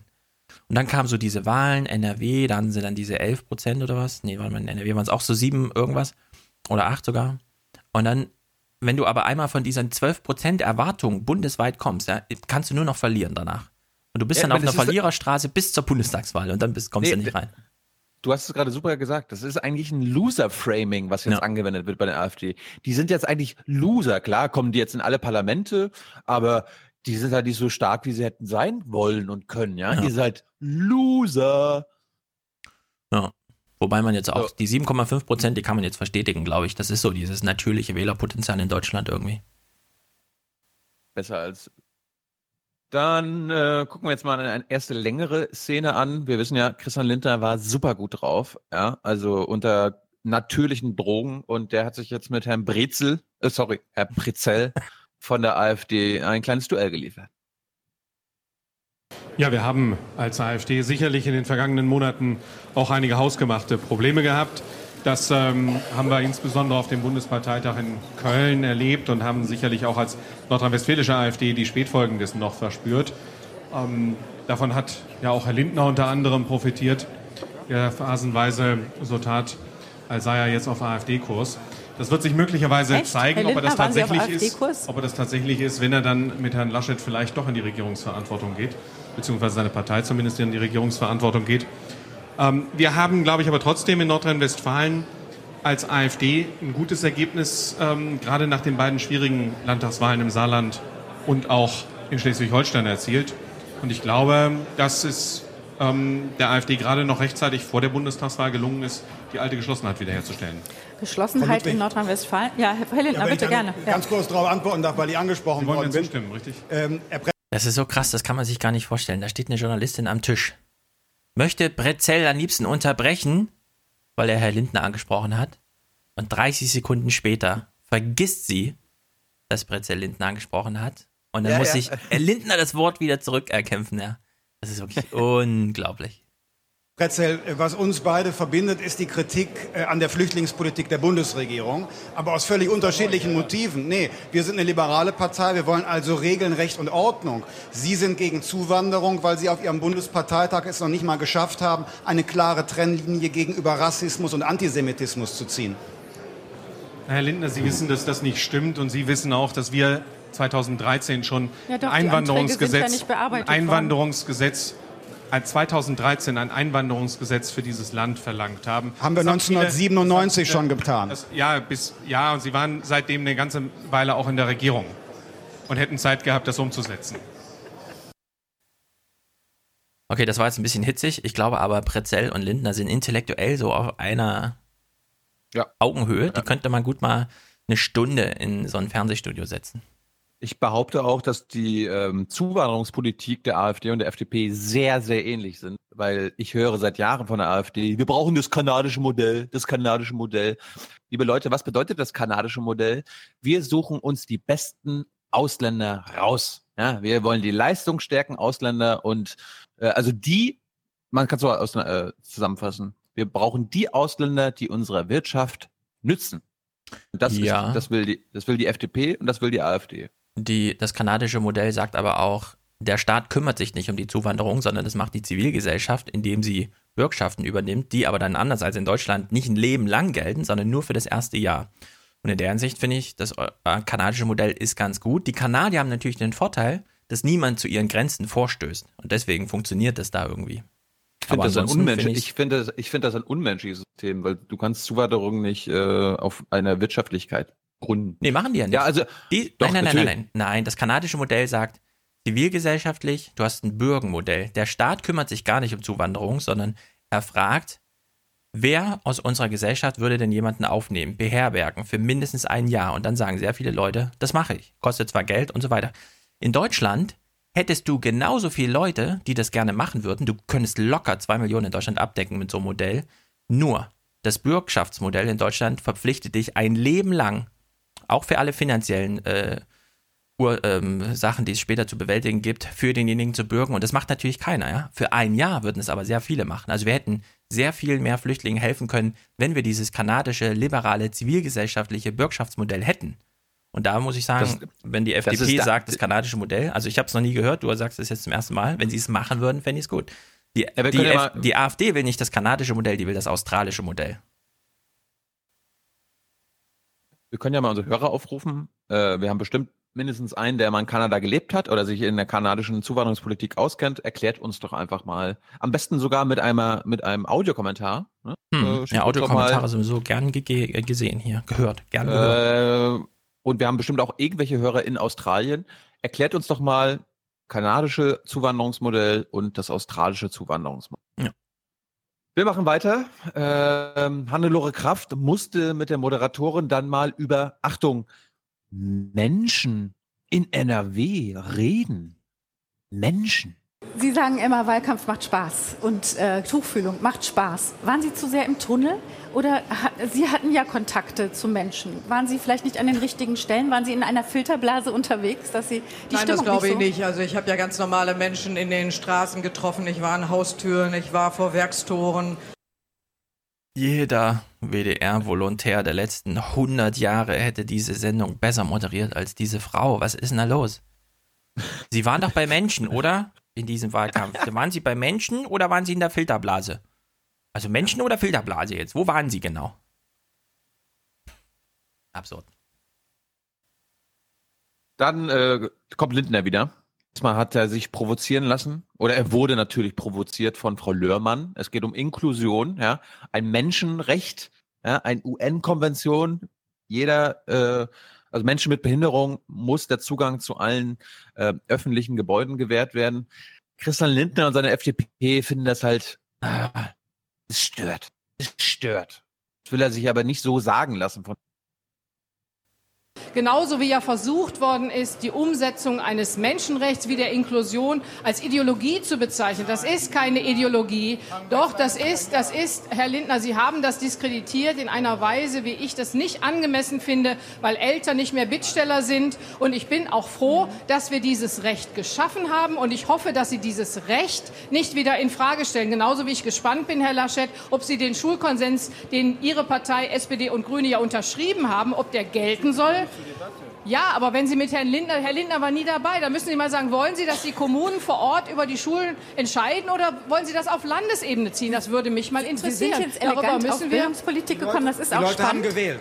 Ja, natürlich haben die Menschen gewählt und deswegen habe haben, ich ja auch, auch. die haben Sie auch ein Urteil gebildet über Ihre Inklusionspolitik. Ja, Herr denunzier- Lindner, Sie bitte- haben jetzt. Äh, Frau Lörmann, Sie haben die, den ganzen Wahlkampf die FDP denunziert. Wir Ich wollten habe nicht den denunziert. Umweltschutz abschaffen wollten. Wir Ja, seien ich habe- gegen ich die erinnere mich, Inklusion. lieber Herr Lindner, Beides- ich hatte das lassen Wort. Sie einmal Nein, nicht ich mich verteidigen, Wort, wenn Sie mich ich. angreifen. Hatten Sie nicht mehr. Wir sind nicht Könnten gegen wir das Recht auf Inklusion. gesagt, äh, aber so wie Sie die Inklusion umgesetzt haben, sind die Menschen auf die Barrikaden gegangen. Und deshalb, man muss die Art der Umsetzung korrigieren. Da stellt das grundsätzliche Recht nicht in Frage. Nein, Sie haben aber, ich würde gerne meinen Gedanken zu Ende führen, weil ich, glaube ich, ja noch dran war, ehe Herr Lindner mich unterbrochen hat. Ja, Es gibt noch eine schlechtere Form der Moderation als schlechte Moderation und das ist gar keine Moderation. Mhm. Es wird immer schlechter. Und es wird auch nicht besser. Aber jetzt hat sie mal Herrn Laschet gefragt, was hat er denn jetzt für Prioritäten? Jetzt wird er Ministerpräsident. Was will er denn unbedingt durchsetzen? Und da war ich überrascht von. und erfolgreicher. Was wäre in einer Koalition so eine rote Linie? Also was muss unbedingt aus CDU-Sicht dann umgesetzt werden? Ja, wir sind jetzt heute Abend nicht dazu da, rote Linien zu formulieren, aber bei der inneren Sicherheit muss was passieren. Wir haben die Schleierfahndung als ein Beispiel genannt, mit dem man auch verdachtsunabhängig wie in 13 anderen deutschen Ländern handeln kann. Der Neumann genau zugehört. Hey Armin, in 13 Bundesländern gibt es das schon. Frag mal in Bayern nach. Schleierfahndung. Und vielleicht auch im gefragt. Cyberraum. Er wird gefragt, er, ist, er wird jetzt Ministerpräsident und äh, was sind denn Ihre wichtigsten Themen? Und er kommt dann mit der Schleierfahndung. Naja. Warum machen die eigentlich so Ey. eine Sendung? Also Sieger und Verlierer so an den Tisch holen. Jeder versucht nochmal seine Ehre zu retten und so. Das ist, Tradi das ist Tradition. Na gut. Ja, einer Schleierfahndung, da werden unsere Hörer, die wissen, was das ist, aufschreien. Das ist, nennt man im internationalen Sprachgebrauch übr- übrigens Social Profiling. Mhm. Ja? Schle Schleierfahndung ist anlasslose Verkehrskontrollen überall im Ja. Land. Das, was den Äh. Wählern am schnellsten auf den Sack geht, wenn man dafür verantwortlich ist. Hm. Schöne, das ist ein schönes Polizeistaatsmittel. Gut, äh, kommen wir mal zu Christian Lindner wieder zurück. Der, müsste, der sollte jetzt mal konkret werden. Hm, Christian Lindner, kannst du auch nicht nur Sprüche klopfen? Herr Lindner, Sie haben gesagt, nein, Ihr Fraktionsvorsitzender, Ihr stellvertretender Fraktionsvorsitzender Joachim Stamp hat gesagt, die NRW-Sicherheitsarchitektur ist schrottreif. Was muss als nächstes passieren? Ja, wir müssen sie einer, einer Generalinventur äh, unterziehen. Ja, was denn? Was, was? Ja, was denn? Ja. Was will sie denn jetzt? Das ist äh, fünf Minuten nach der Wahl, alle Testosteron gestählt und so. Was will sie jetzt für eine Diskussion da? Inhaltlich, Inhalte, Inhalte. Aber ich fand trotzdem lustig so, ja Lindner, was wollen Sie denn machen? Ja, was, was ich machen will? Ja, was denn? Ja, äh, was denn? fand ich trotzdem gut. Dann hat unser Testosteron Rennpferd Lindner es sich mit äh, Hannelore Kraft verscherzt. Ich würde gerne nochmal nachfragen, Herr Lindner, weil Sie sagen, eine Enquete-Kommission. Sie wissen, dass das ja eine Zeit lang dauert, bis die eingerichtet ist, bis die Ergebnisse vorliegen. Wenn die Situation so schwierig ist, wie Sie sie gemeinsam immer im Wahlkampf geschildert haben, dann ist das doch viel zu viel Zeit, die man dafür braucht. Ich meine, Nein, da es muss gibt- man doch sehr schnell agieren. Ja, meine, haben Sie vielleicht im, im Wahlkampf, kann man nicht immer, Sie sagten, Sie seien im Tunnel, kann man nicht immer das wahrnehmen, was die politischen Mitbewerber von Vorschlägen machen. Es gibt ja zwei Ebenen. Es gibt einmal Sofortmaßnahmen. Jäger muss weg. Ist eine Sofortmaßnahme, um das Vertrauen in den Rechtsstaat zu Wenn wir stärken. nicht mehr Teil der Regierung haben sind, dann- ist das per se der Fall. Ja, genau. Dafür was haben ist dann ja- dann konkret genau, die Sofortmaßnahme? Und, genau, Frau Kraft. Und da Sie Herrn Jäger nicht entlassen haben, haben die Bürger Sie entlassen. Also haben wir schon mal eine Sofortmaßnahme erzielt zur Stärkung des Vertrauens in den Rechtsstaat. Jäger hat sein Direktmandat übrigens geholt. Aber, aber er, ist nicht mehr Minister. Ja, trotzdem. Die Wähler haben ist, entschieden. Das ist, aber das ist halt AfD-Niveau, ne? Ja, äh, hier, Sicherheit, mehr Sicherheit. Wir haben doch schon das, für das Erste gesorgt. Der Typ ist nicht mehr im Amt. Jäger muss weg. Ja, Mhm. ja. Dann hat sich Frau Demirel mal getraut, äh, das Mikro in die Hand zu nehmen, weil die wurde fast nur, ganz am Anfang wurde sie kurz befragt, ja, wollen Sie was sagen zu dem Ergebnis? Ist ja ganz schön eng, ne? Hm, es, sie zittern noch, ne? Hm, ist ganz schön eng, ne? Hm, es, sie zittern noch, ne? Hm. Und dann hat sie sich nach einer halben Stunde mal gedacht, ey, ey ich will jetzt hier auch mal was sagen. Vielleicht an dieser Stelle, wenn ich schon das Mikrofon an der Hand habe, äh, sagen. Ähm, wir haben einen Wahlkampf erlebt in den letzten drei Wochen, weil Sie jetzt ja auch wieder diese Äußerung getätigt haben. Was Sie in der Tat machen, sind, Sie sind ein ehrlicher Mensch, das schätze ich sehr an Ihnen. Und es hängt ja davon ab, ob es schwarz-gelb geben kurz, wird oder bitte. nicht, ob wir als Linke reinkommen werden. Insofern äh, hoffe ich doch, dass wir auch reinkommen als Linke.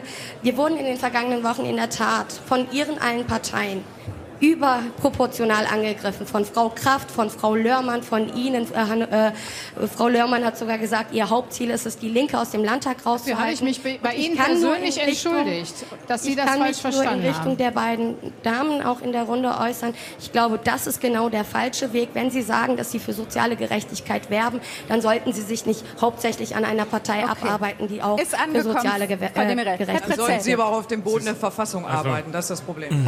Hashtag Silly Left. Oh. Ich meine, dass die Linke keine gute Figur in NRW abgibt und die letzten Kandidaten auch keine gute Figur abgegeben haben, da sei mal dahingestellt, aber Kraft dann gleich noch so, äh, sie müssen auch auf den demokratischen Boden der Mm. Verfassung stellen, ne? Ja, das ist Laschet, ne?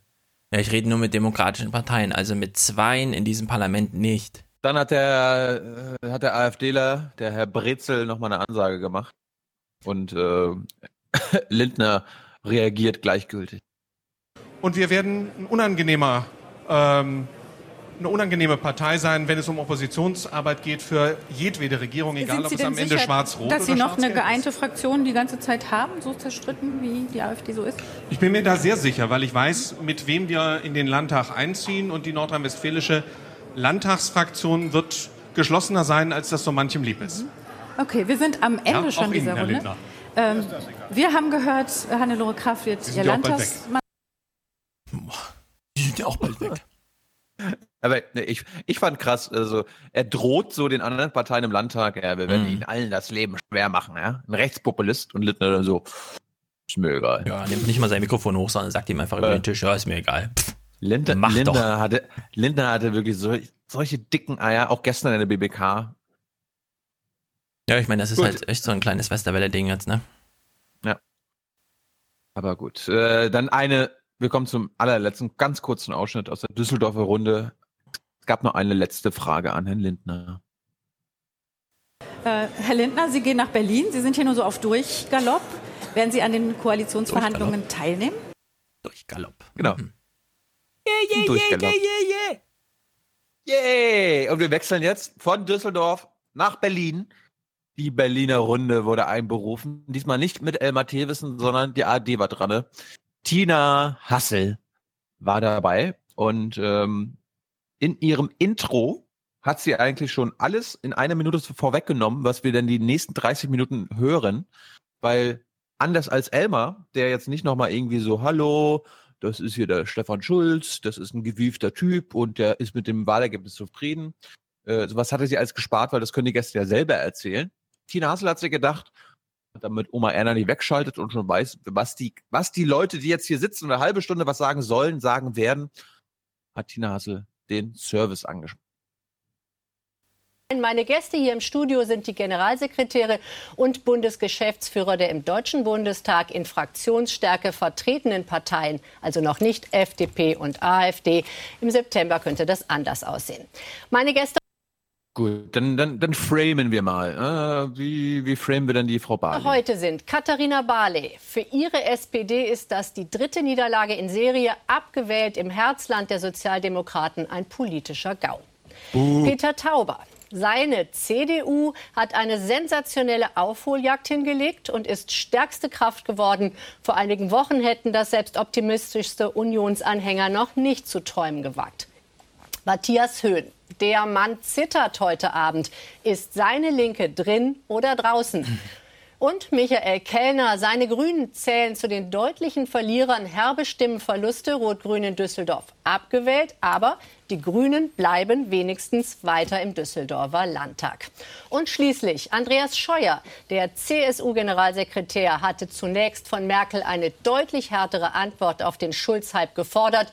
Nun dürfte auch er sich freuen, dass die Merkel-Linie der ruhigen Hand erfolgreich ist. Das war das Framing. Mhm. So, ich hatte ja schon gesagt, diese Berliner Runde geht eine halbe Stunde, ne? Mhm. Aber ich werde dir jetzt nicht verraten.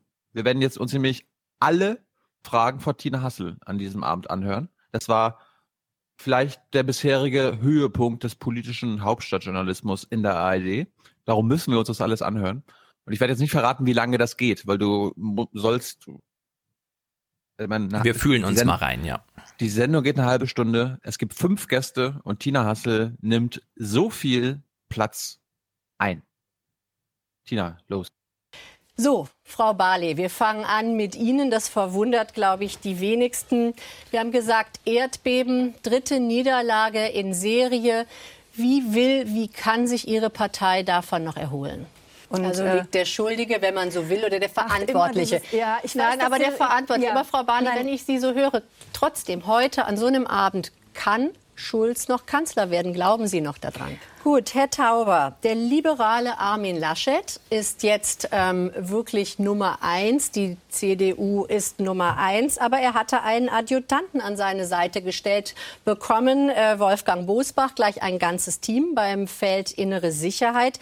Ist das jetzt ein erfolgreiches Modell? Also übertragen soll möglicherweise auch der Kanzlerin jetzt ein konservativer Begleiter an die Seite gestellt werden? Aber ich würde gerne weitergehen ähm, zu ähm, Ihnen, äh, Herr Kerr. Kellner. Vor einer Woche noch in Schleswig-Holstein, da waren die Grünen richtig gut aufgestellt. Ähm, da gab es sozusagen den Habeck-Effekt. Ähm, was sagt Ihnen das jetzt heute? Uh. Fast halbiert ähm, äh, die Zustimmung.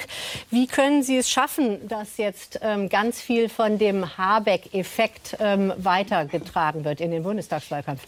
Herr Höhn, ich habe eben gesagt, Sie zittern noch. Ähm, was ähm, wird denn jetzt passieren für den Fall, dass entweder die Linken ganz knapp jetzt noch in den Landtag kommen oder aber eben draußen sind? So oder so gibt es ja eigentlich, wenn überhaupt, nur die Möglichkeit der Opposition. Für mehr reicht es nicht. Gut, da gucken wir gleich, ob schwarz-gelb oder bleiben wir direkt dabei. Kurz an Sie, Frau Barley, und dann sind wir bei Ihnen, Herr Scheuer. Ähm, schwarz-gelb ähm, wurde gerade gesagt, ähm, wäre dann das, äh, was möglicherweise die Konsequenz wäre. Wäre denn die SPD traurig über schwarz-gelb oder würde sie sich sogar darüber freuen, weil es mobilisieren hm. könnte?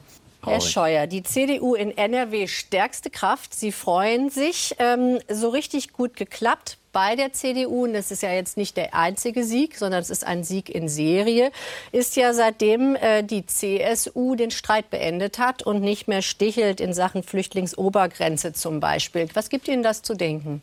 Schulden getilgt. Bundespolitisch das ist, ähm, hilft, diese, ist, wenn, wenn sich die äh, Union nicht mehr streitet. Das würden Sie nicht bestreiten. Gut, Frau Barley, dann gucken wir jetzt zunächst mal mit Ihnen auf die möglichen Optionen. In dieser Woche ähm, hat äh, Martin Schulz ganz klar Distanz ähm, gewahrt, ist auf Distanz gegangen zu äh, den Linken. Er hat gesagt, äh, Bündnispartner müssten Europa freundlich und ökonomisch vernünftig sein.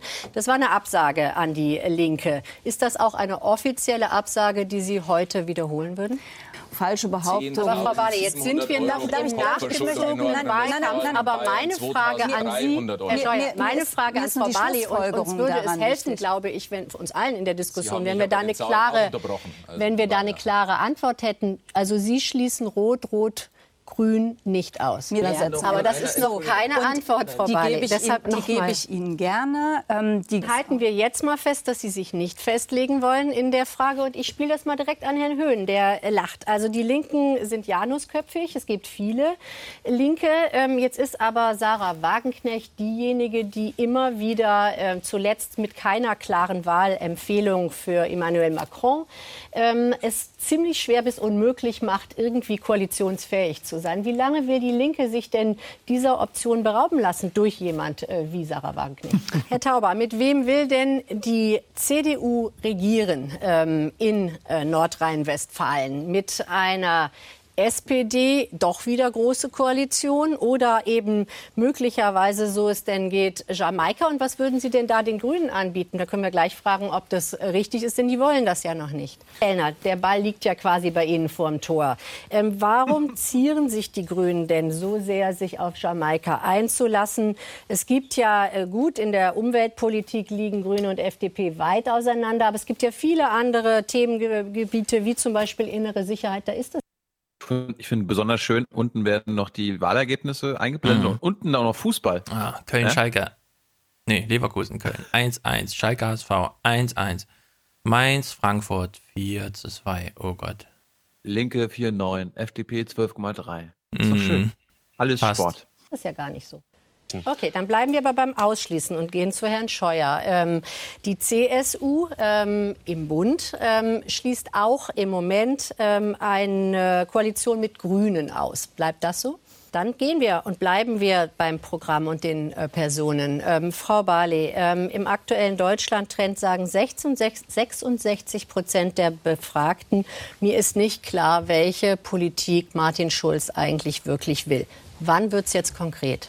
Ja. Und glauben Sie wirklich, ähm, dass ähm, das zentrale Thema Gerechtigkeit ähm, das richtige Thema ist, was zündet, wenn äh, 81 Prozent der Deutschen ja sagen, Deutschland wirtschaftlich geht es gut bis richtig gut. Das Setzen jetzt- Sie Mhm. nach dem, was jetzt dreimal hintereinander ja letztlich passiert ist, weiter auf dieses Thema oder stellen Sie sich da breiter auf thematisch? Zukunftsfähig auf, damit Also da alle bleiben was Sie davon bei. Ja, haben. da bleiben Sie. Okay, Ja, Herr da Tauber, dann weiter zu Ihnen. Ähm, Sie setzen die Union, die CDU setzt mehr auf innere Sicherheit als auf Gerechtigkeit, wenn man das jetzt mal als Überbegriffe zuspitzt.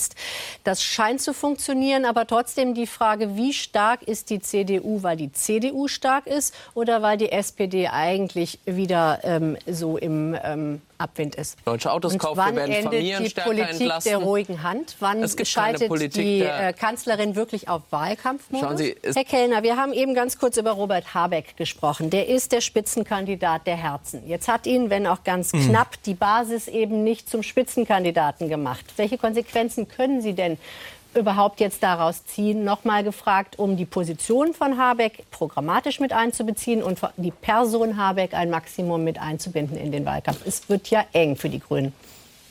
Die äh, Schlussfrage an Sie an einem denkwürdigen Abend heute. Ist Martin Schulz noch immer der richtige Spitzenkandidat für Sie und wenn ja, warum? Herzlichen Dank Ihnen. Ähm, das ist nämlich das Ende schon dieser hitzigen Debatte unserer Berliner Runde am Tag eines politischen Erdbebens.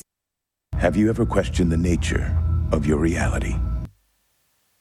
Alles von dem, was ich da eben gesehen habe, war fake. Man fragt sich, die Leute, die das ernsthaft gucken, also es muss ja noch ein paar Bescheuerte geben, die das wirklich gucken, ne? Also jetzt abgesehen Millionen, von Thilo, ja. noch so ein paar 70-jährige verknöcherte Menschen, die irgendwie in Altenburg im Altersheim das nochmal so. Und alle Hauptstadtjournalisten gucken das. Der hat jetzt nicht ein inhaltliches Thema angesprochen, nicht eins. Doch, eins kommt, eins kommt. Ich habe nämlich eine Frage ausgesondert, wo wir auch die Antwort hören. Oh. Weil äh, das ist mir aufgefallen, weil ich glaube, ähm, die Linken sollen im Wahlkampf als Europafeinde, ne? Ah. jetzt Achtung, Mélenchon, Mélenchon, Mélenchon, positioniert werden. Und wir hören uns einfach mal die Frage an von Tina. Mhm.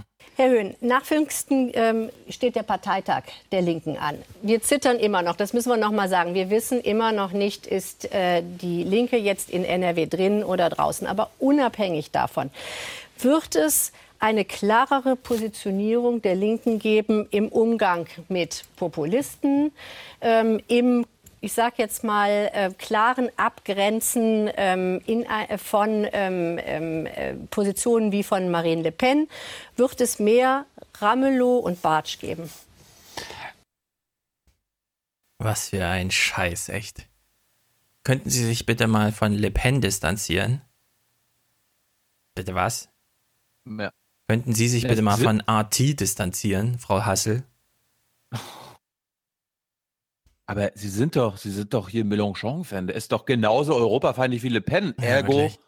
ergo sind Sie Europafan. Oh, ist das gruselig. Das ist ja die schlechteste Politik-Scheiß-Journalismus-Sache, die wir jemals gesehen haben hier im Aufwachen-Podcast. Aber Matthias Höhn hat da nochmal geantwortet. Darum lassen wir das drin. Die einzige Antwort an diesem Abend, die wir im Podcast Also, Frau Hasse, ich muss mich doch sehr wundern, weil die Frage, ob wir uns nach rechts abgrenzen, dass Sie mir die heute nun wirklich stellen, ist, also die Mitglieder meiner Partei, von der Spitze bis zur Basis, sind es schon immer und mittlerweile leider, weil wir einen erstarkenden Rechtspopulismus haben, fast täglich unterwegs und auf der Straße dagegen Zeichen zu setzen. Ich will das deutlich zurückweisen und Sie wissen sehr genau, und auch Sarah Wagenknecht und Dietmar Bartsch haben das am Wahlsonntag äh, erklärt, dass wir sehr froh darüber sind, dass Marie Le Pen nicht gewählt worden ist. Das ist doch unstrittig. Ja, und weil Ja, ja, Herr Höhn, das, das sagen Sie jetzt nur, das müssen Sie nur sagen. Doch, Sie haben doch eigentlich insgeheim gehofft, oder? Gehofft, geben Sie es zu. Klang nur zeitweise ein bisschen Nein, anders. nein, das klang nicht anders. Das war schon immer so. Es gibt niemanden in der Linken, der dieses Ziel hat. Und Okay. weil Sie vorhin nach Europapolitik und wirtschaftlich vernünftig gefragt haben, wissen Sie, die Linke, die Linke hat keine Verantwortung für die aktuelle Europapolitik. Die tragen Dann andere. Und Sie das Europa nicht. ist Wir gerade kein Erfolgsmodell, zum Frau Hasse. Schluss. Ja, das ähm, ist ein Teil des Problems. Ja, ähm, eben. Frau Barley, Was für eine Fake News-Produktion. Das ist ja unglaublich. Also, wenn das keine Kampagne war, ja, die hier gerade entweder angestoßen oder fortgeführt wurde, dann weiß ich auch nicht.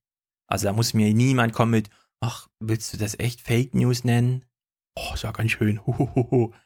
Also das war wirklich Fake News. Das war Fake News im Sinne von, da sitzen in Berlin welche im Keller, denken sich eine Kampagne aus, ja, um die aus Gründen, die wir nicht nachvollziehen können, zu fahren. Das ist ja unglaublich. Framing. Übel. Ich, ich prophezeie im Bundestagswahlkampf, wenn die Linken als die Europafeinde positioniert werden. Oh, jetzt gucken wir auch noch elf Minuten Brennpunkt. Nein. Brennpunkt und Farben erkennen. Okay. Gut, los geht's. Stefan, es ist doch, wir wissen doch, Oh. wir, haben es, wir haben es in vier Monaten wieder, also in 50 Folgen erst wieder äh, damit zu tun. Okay, los geht's. Also. Gut. Anscheinend gab es in NRW einen politischen Terroranschlag gegen die SPD. Darum mussten die ARD, musste die ARD tatsächlich einen Brennpunkt am Montag, gestern, an ihr Brennpunkt senden. Und Ellen Eni, die nächste WDR-Chefredakteurin, durfte ihn moderieren. Und äh, sie leitet uns mal ein. Was, wie kann man so einen Brennpunkt beginnen? Jetzt wollen wir aber mal auf vier echte Bilder gucken, also vier Fotos vom heutigen Tage, die die Ereignisse wunderbar zusammenfassen. Wir sehen einen strahlenden Wahlsieger in Berlin, die Chefin gratuliert. Beim Verlierer hingegen ist die Laune im Keller. Der heimliche Star freut sich, zeigt aber auch Zähne. Und per Twitter gibt's von ihm ein Selfie vom Flughafen. CDU und FDP ganz nah beieinander. Herr Albig, kann es sein, dass Sie wegen dem Bunte-Interview verloren haben? Hm. Liebe ARD, kann es sein, dass ihr wegen eurem Bunte-Niveau überhaupt keine Zuschauer mehr habt, die in irgendeiner relevanten Gruppe außer Rentner sind? Kann sein, aber wir stehen ja nie zur Wahl. Ah, okay. Wir sind alternativlos. Ja. Ja, was für ein, also das ist ja wirklich, das ist eine Fake News Olympiade, die hier abgeschossen wurde. Das ist ja unfassbar. Also so hat der Brennpunkt begonnen. Und ich meine, das, es Mm. muss ja einen guten Grund geben, warum man Programmunterbrechungen und so weiter macht. Und dann dachte ich, na gut, was wird denn das erste Thema sein bei Brennpunkt? Und das erste Thema war, komm, wir fragen mal die ganz einfachen Parteimitglieder, was die jetzt denken, nachdem ihre Parteien gewonnen hat. Also, die ARD bei den Gewinnerbasen. Man trifft sich stilecht im Dr. Helmut Kohl-Saal. Die CDU Remscheid hat schon mit Sekt angestoßen auf ihren neuen Ministerpräsidenten Laschet. Schwarz-Gelb liegt quasi auf dem Tisch, bloß die FDP ziert sich. In Remscheid hoffen sie, dass es doch noch klappt mit ihrem eindeutigen Wunschpartner. Schwarz-Gelb ist äh, meine Wunschkonstellation, nicht beim Fußball, aber in der Politik auf jeden Fall. Pokern gehört mit äh, zum Geschäft. Aber ich denke mal, äh, Politik ist auch immer eine Personenwahl, ein persönliches Verstehen. Äh, und Laschet und Lindner sind, denke ich mal, so auf einer Linie. Wenn er doch helfen könnte. Die Remscheider Christdemokraten haben Verständnis dafür, dass die FDP sich nicht unter Wert verkaufen will. Aber zu hoch sollte sie dann doch nicht pokern. Ich glaube nicht, dass wir uns in irgendeiner Form verstecken müssen oder uns von einem kleineren Koalitionspartner irgendwie in die Ecke drängen lassen müssen. Es wird schwierig sein. Die äh, FDP wird nicht mehr die FDP sein, wie sie mal war. Sonnige Zeiten für die neue FDP. Der liberale Ortsverband Bonn diskutiert die unerwarteten Möglichkeiten und die Strategie von Parteichef Lindner. Nicht alle wollen sich die Chance auf die Regierungsbeteiligung entgehen lassen, sondern lieber mitgestalten, auch um die Wähler nicht zu enttäuschen. Der Wähler wählt keine Opposition, ja, und äh, man soll das Thema nicht so taktisch betrachten. Der Wähler wählt, um eben die Situation in dem Land zu verbessern. Und ich glaube, äh, die Wähler werden sich auf eine äh, schwarz-gelbe Koalition freuen. Zusammengehen mit der CDU, da sind sich hier in Bonn nicht alle einig. Ich beiß gleich in mein Mikrofon. Ja. Also, Also der ich meine, Bericht geht äh, los mit, dass sie sagt, hier im Dr. Helmut Kohl-Saal sitzt die CDU. Die möchte gerne an die Regierung. Aber das geht nur mit der FDP. Doch die ziert sich. Angenommen, das wäre jetzt nicht, nicht nur der dümmste, sondern auch der nicht fake newseste Bericht da nach und nach, die wir hier hören. Wenn man mit Christian Lindner jetzt mal ein ehrliches Wort wechseln würde, ja? Im Wenn? Hinterzimmer vielleicht. Angenommen, angenommen, wir reden jetzt mal mit Christian Lindner, ja? Herr Lindner, sagen Sie uns mal ernsthaft, wollen Sie mit der CDU regieren oder was sind so Ihre Vorbehalte? Dann würde Lindner sagen, hör mal zu. Wenn wir im Bund eine SPD-Regierung hätten, die 54 Milliarden Steuerüberschuss einsackt. Und zwar vor allem auf Kosten von Personengesellschaften, Einzelarbeitskraftunternehmern, Ich-AGs und was es sonst noch alles gibt, dann würde ich meine Machete rausnehmen und Amok durch das Berliner Regierungsviertel laufen und dieser SPD unterstellen, sie sei die schlimmste sozialistische Regierung seit, was weiß ich, irgendwas mit Kuba oder so, ja? So, jetzt ist das leider die CDU. Macht man denn jetzt, ja? Die FDP und die CDU, die sind sich inhaltlich gerade in nichts einig. In nichts. Die CDU macht gerade ein Sozialistenprogramm, ja, wenn man sich die Europapolitik Europa, äh, anguckt, ja, Schäuble so. Ja, Herr Schäuble, wollen Sie nicht mal das Geld so ein bisschen den Leuten zurückgeben? Entweder den Deutschen, damit sie es für Konsum zur Verfügung haben, oder den Europäischen, damit sie noch deutsche Waren kaufen können. Und Schäuble so, ja, also wenn Sie mich, also ich würde vielleicht einen Fünfjahresplan aufstellen, ja. So, so einen richtig schönen DDR-Fünfjahresplan mit Programm und dann kommt mal die Troika angefahren und macht hier mal ein bisschen äh, Kontrolle und so, ja. Das, das würde ich vielleicht machen. Aber den Leuten das Geld geben, damit sie selber damit umgehen, wo denken sie hin? Ja, also CDU und FDP verbindet gerade nichts inhaltlich. Na, halt, halt, halt den, halt den Gedanken mal, weil darum geht's jetzt im nächsten Beitrag. Ist das wirklich so, wie Stefan sagt? Gehen dürfte was in der Wirtschaftspolitik. Bürokratie mhm. abbauen wollen beide Parteien. In die Infrastruktur investieren auch und etwas gegen die langen Staus auf den NRW-Straßen tun. Recht wenig dagegen geht beim Thema innere Sicherheit. Da will die CDU verdachtsunabhängige Personenkontrollen und mehr Videoüberwachung. Die FDP lehnt beides ab. Auch in der Bildungspolitik gibt es unterschiedliche Vorstellungen, bei der Reform des sogenannten Turbo-Abiturs zum Beispiel. Und die FDP will Studiengebühren wieder möglich machen. Die CDU ist dagegen. Ja. Und insbesondere Wirtschaftspolitik, wo er eben noch meinte, ja, da geht einiges, nur bei den anderen Themen nicht. Nee, gerade bei der Wirtschaftspolitik, ja. Das passt überhaupt nicht zusammen, Schwarz-Gelb gerade. Das sind zwei unterschiedliche weiß, Planeten, die da gerade äh, miteinander versuchen, irgendwie was matt zu machen, ja. Also wirklich. Hm, möchte ich ganz lautstark bezweifeln. Wenn, wenn ja, zwei Parteien, wenn zwei Parteien wirtschaftspolitisch zusammenpassen, dann doch die beiden. Schäuble Pro und Lindner Wirtschaft. würden sich gut verstehen, Pro. würdest du gerade sagen. Wenn Schäuble Hä? sagt, 54 Milliarden Überschuss und ich bestimme, wo das Geld hingeht, würde Lindner sagen, ja, ja, genau richtig. Und nächstes Jahr nochmal ein bisschen mehr Steuereinnahmen. Nö, Lindner, würde, Lindner würde sagen, wo, wozu die Überschüsse? Können wir äh, nicht die Unternehmenssteuer senken? Und dann haben wir halt aber weniger Überschüsse, weil die Unternehmen weniger Steuern zahlen. Wenn Lindner ohne irgendwelche Abstriche. Hier mit Schwarz-Gelb so eine Koalition, hoffentlich guckt keiner genauso, äh, nicht zu genau in das Koalitionsprogramm, ja, ist er danach wieder bei 4%. Wirklich. Das ist, das, das ist inkompatibel, das muss man auch mal so thematisieren. Kann Herr Blasberg noch so viele Orgasmen bekommen, ja, weil sein toller Lindner gerade so ist, aber Lindner muss jetzt 12% verteidigen, ja.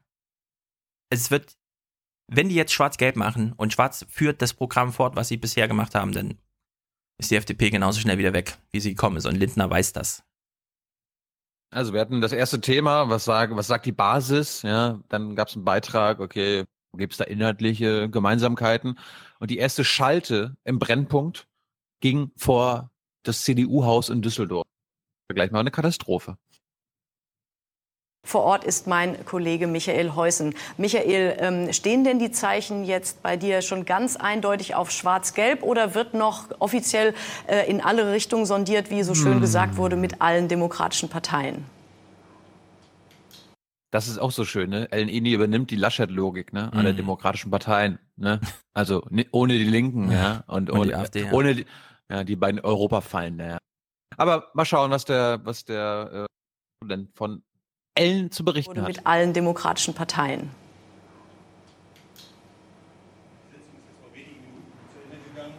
Die mhm. kommen jetzt hier so tröpfchenweise raus. Und es ist tatsächlich beschlossen worden, die ersten Sondierungsgespräche sollen mit der FDP geführt werden.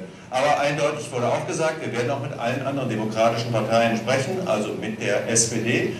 Armin Laschet sagte dazu auch, eine große Koalition, wir wollen was bewegen in dem Land, da brauchen wir natürlich möglichst viel Rückgrat, also möglichst viel Rückhalt auch vor allen Dingen. Ja. Perfekte, perfekte Technik, Brennpunkt, alles war eingerichtet. So ein Fail. Muss man sich auch zurecht drüber lustig machen. Ich meine, in Deutschland ah. leben 80 Millionen Menschen und die haben 140 Millionen Telefone in ihren Hosentaschen. Und die hm. funktionieren alle makellos. Und dann macht sie hier ein Gespräch vor Millionen von Zuschauern, die zwar alle 70 sind, aber ist egal, ja trotzdem Millionen. Und dann Und eben- klappt das nicht, ja. Und zwar nur, das muss man auch noch dazu sagen, weil jemand einen Hebel falsch gesetzt hat, ja, wie wir am Ende jetzt mitgekriegt haben.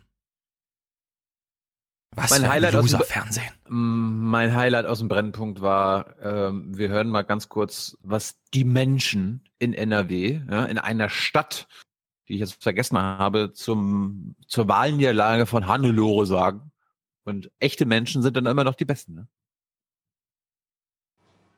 Was haben die falsch gemacht? Zu viele Versprechungen, die sie nicht halten. Das ist das Problem. Die hat gedacht, die kommt wieder ran. Das ist alles sicher hier in Nordrhein-Westfalen. Jetzt haben sie mal reingekriegt. Ich denke mal auf das Thema Flüchtlinge bezogen, die Sicherheit, die innere Sicherheit, die einfach oft nicht gegeben war oder die Leute denken, dass sie nicht gegeben ist. Polizeieinsätze und so weiter. Hier ist auch genug mit Armut und alles und Dreck und alles zu tun. Und früher wurde dann doch mehr gemacht. Ich denke mal mit den Kindergärten, mit den Schulen äh, und so weiter, würde ich mal sagen, äh, da hat er sich nicht richtig für eingesetzt. Wenn jetzt noch einer gesagt hätte, bla bla bla bla bla bla, hätte ich gesagt, ja, genau, passt in die Reihe. Ich stelle mir nur vor, angenommen, Stefan hätte den Führerschein, würde Auto fahren und dann wird er so von der ARD-Reporterin angehalten. Hallo, hallo, Sie, hallo, können Sie mal ganz kurz anhal- anhalten, bitte? Ich muss Ihnen ein Mikro vors Maul stecken. Äh, wie, warum hat die Hannelore denn verloren? Ja. Ich kann jedem nur empfehlen, das Spiel dann einfach mitzuspielen. Aber am Ende, egal was man sagt, man kann von mir aus sagen, ja, die Ausländer, also, äh, Schulen, ja, viel zu wenig Lehrer. Oder man sagt halt, ja, ich fühle mich auch unsicher in der U-Bahn oder pff, die Rente ist zu niedrig. Aber am Ende immer sagen, und, und Fernsehen ist auch scheiße. Einfach mit einstreuen. Apropos Scheiße, äh, am Ende des Brennpunkts haben sie sich nochmal gedacht, okay, wir müssen jetzt nochmal Oma Erna vermitteln, dass Angela Merkel die größte ist, die beste, die schönste, die aller, aller geilste. Und ich lasse das jetzt mal in Gänze drinne, weil ich fand das peinlich. Äh, Ellen Eni moderiert an und der Beitrag vom, Achtung, ARD-Terrorexperten Herrn Stempfle. Die Kanzlerin, sie hat in ihren bald zwölf Amtsjahren nun wirklich schon die eine oder andere Krise durchgemacht. Doch mit ihrer stoischen Art ist sie immer wieder daraus hervorgegangen und sie hat sie alle überstanden. Wie macht sie das bloß? Eine unangenehme Frage in der Pressekonferenz. Auch noch zur eigenen Nachfolge geht ja gar nicht. Die Reaktion einer Angela Merkel aushalten und im richtigen Moment eingreifen. Wir stehen jetzt vor einer Bundestagswahl, wo wir eigentlich eine Kanzlerkandidatin haben. Und insofern denke ich, dass das kein Thema ist. Nicht mal nur eigentlich, Bitte? Es ist, sondern ganz real. Ein Strahlen, als hätte es das Grummeln in der eigenen Partei nie gegeben. Schön. Dabei kam der Führungswechsel in der SPD Anfang des Jahres wahrlich überraschend. Dazu noch der ganze Schulz-Hype und die vielen Parteieintritte beim Konkurrenten. Manche in Merkels Union wurden nervös. Sie selbst behielt die Nerven. Sie hatte schließlich ausreichend Zeit, sich in Geduld zu üben. Störfeuer in der Flüchtlingskrise aus Bayern erduldete sie monatelang. Das ist zumindest vorerst ausgestanden. Je kleinlauter die CSU, desto erfolgreicher Merkel. Sie steht auch zu ihrer Flüchtlingspolitik bis heute. Die unangenehmen Dinge, eine Debatte über Leitkultur etwa, überlässt sie schön anderen. Sie sucht die große internationale Bühne. Mit ihrer Geheimwaffe kann sie auch da punkten, abwarten und Tee trinken. Wege der Annäherung suchen oder auch Umwege der Annäherung. Geduld wird sie auch mit dem französischen Präsidenten Macron brauchen. Disziplin, die sie sich abverlangt.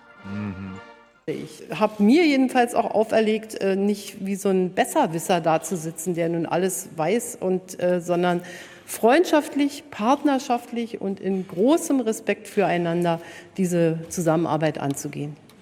Landtagswahlsiege feiern? Keine Zeit. Merkel weiß, bis zur Bundestagswahl kann noch viel passieren. Also zurück ins Büro, aushalten und arbeiten. Ach, Merkel ist, ist- einfach. Ist die Beste. Ja, und man kann es auch so einfach erklären, weil es nicht so kompliziert ist.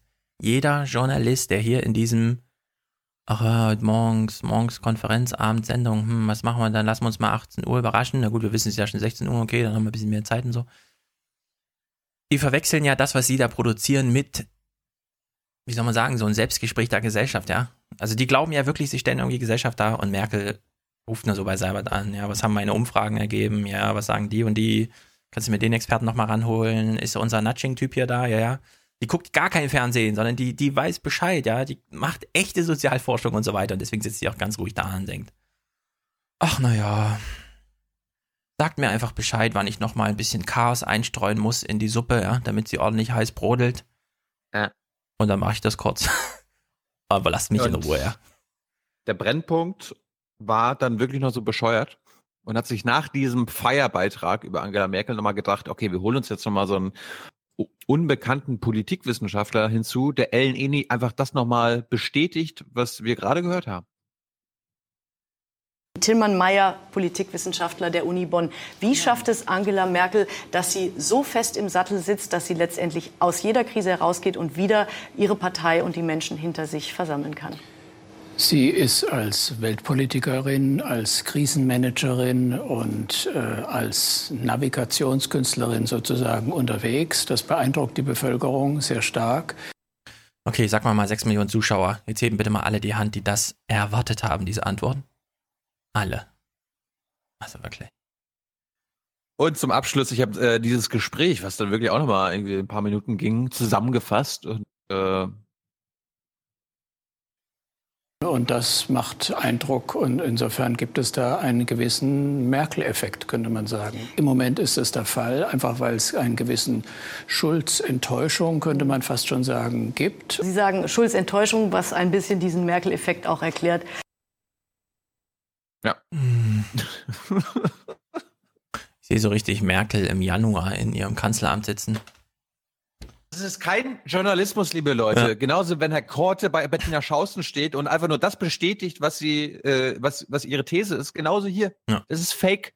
Das ist Fake. Ja, ich glaube, Merkel saß so am 27. Januar in ihrem Büro, in ihrem 180 Quadratmeter Büro, stand so auf, schlenderte zum Fenster, guckte auf den Reichstag.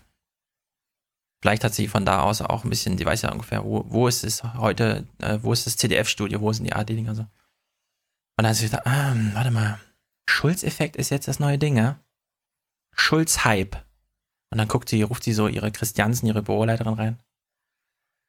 Ja, weißt du, hier hast du auch gesehen, ne? Schulz-Effekt und so. Hm. Ich wette, im August ist das ein Merkel-Effekt. Wollen wir wetten? Und dann sagt die Christiansen so, nee, nicht mal um 5 Euro.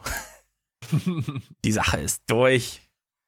Und was soll man sagen, ja? Hier, das, das passiert ja nicht einfach so. Hier gehen wirklich Pläne auf. Absolut. Und es liegt wirklich so viel an der Dummheit der SPD. Man kann es sich, man kann es nicht glauben, aber man kann es gut erklären. Später. Kannst du dich auch schon mal darauf freuen, Katharina Barley über Jung Naiv. Ja. Da könnten deine Thesen bestätigt werden. Aber ja, ich erwarte nur noch das Schlimmste. das ist gut. Das Wir wechseln das Thema, beziehungsweise die Sendung, weil die AD hat sich nicht hat sich gedacht, na Brennpunkt, das reicht nicht. Wir müssen noch mal über ein über jemand anderes reden und zwar mit ihm. Und ähm, Mike hat uns ja dieses hier gebastelt. Fährt denn der alte Schulzzug noch? Schulzzug noch? Schulzzug noch? Fährt denn der alte Schulzzug noch? Schulzzug noch? Klar. Bin dein Zauberer. Bin dein Zauberer. Bin dein Zauberer. Martin Schulz war zu Gast bei Farbe bekennen oder Mhm. wo, wie wir das bei Aufwachen Podcast sagen, Farben erkennen. Mhm. Äh, Martin musste Farben erkennen und äh, Reinhard Becker und Tina Hassel 20.30 Uhr im deutschen Fernsehen sitzen sie im Hauptstadtstudio mit Martin Schulz und muss gleich einschlafen. Äh, sorry. Wir hören einfach mal rein. Nach der Begrüßung durfte Reinhard Becker die erste Frage stellen. Stefan, ja, Stefan, möchtest du raten, was Reinhard Becker als allererstes von Martin Schulz Sind Sie enttäuscht? Fährt der Schulzug noch? Was haben Sie heute 18 Uhr gedacht? Wie kriegen Sie Nee, die ist- Partei jetzt war- wieder zum das ist Laufen? Mon- das ist- das ist Montag, ein Achso, Tag warte mal, Montag, ja. ja dann, äh, dann ist irgendwas zum Schulzug. Ist das jetzt vorbei? Bleiben Sie noch Kanzlerkandidat? Hatten Sie einen schlimmen Tag? Herzlich willkommen auch von mir, Herr Schulz. Herr Schulz, drei Niederlagen in Serie. Keine weitere Landtagswahl in Sicht, um dieses Verlierer-Image zu verändern. Als ehemaliger Fußballer, SV Renania Würselen war es, glaube ich, müssen Sie ja wissen, 0 zu 3, das ist eigentlich kaum aufzuholen. Bei den Fußballern sagt man, da hilft nur ein Wunder. Glauben Sie an Wunder?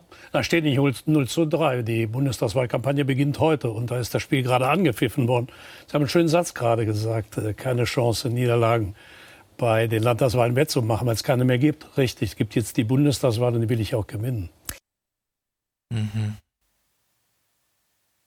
Na dann. Stefan, du hast das wieder eine- eine Aufgabe. Du musst jetzt nämlich mal rausfinden. Martin Schulz oder die SPD hat sich gedacht, wir müssen jetzt wieder neue Themen setzen. Wir müssen ein neues Framing finden. Du musst jetzt in diesem kurzen Ausschnitt herausfinden, welchen neuen Begriff Martin Schulz besetzen will.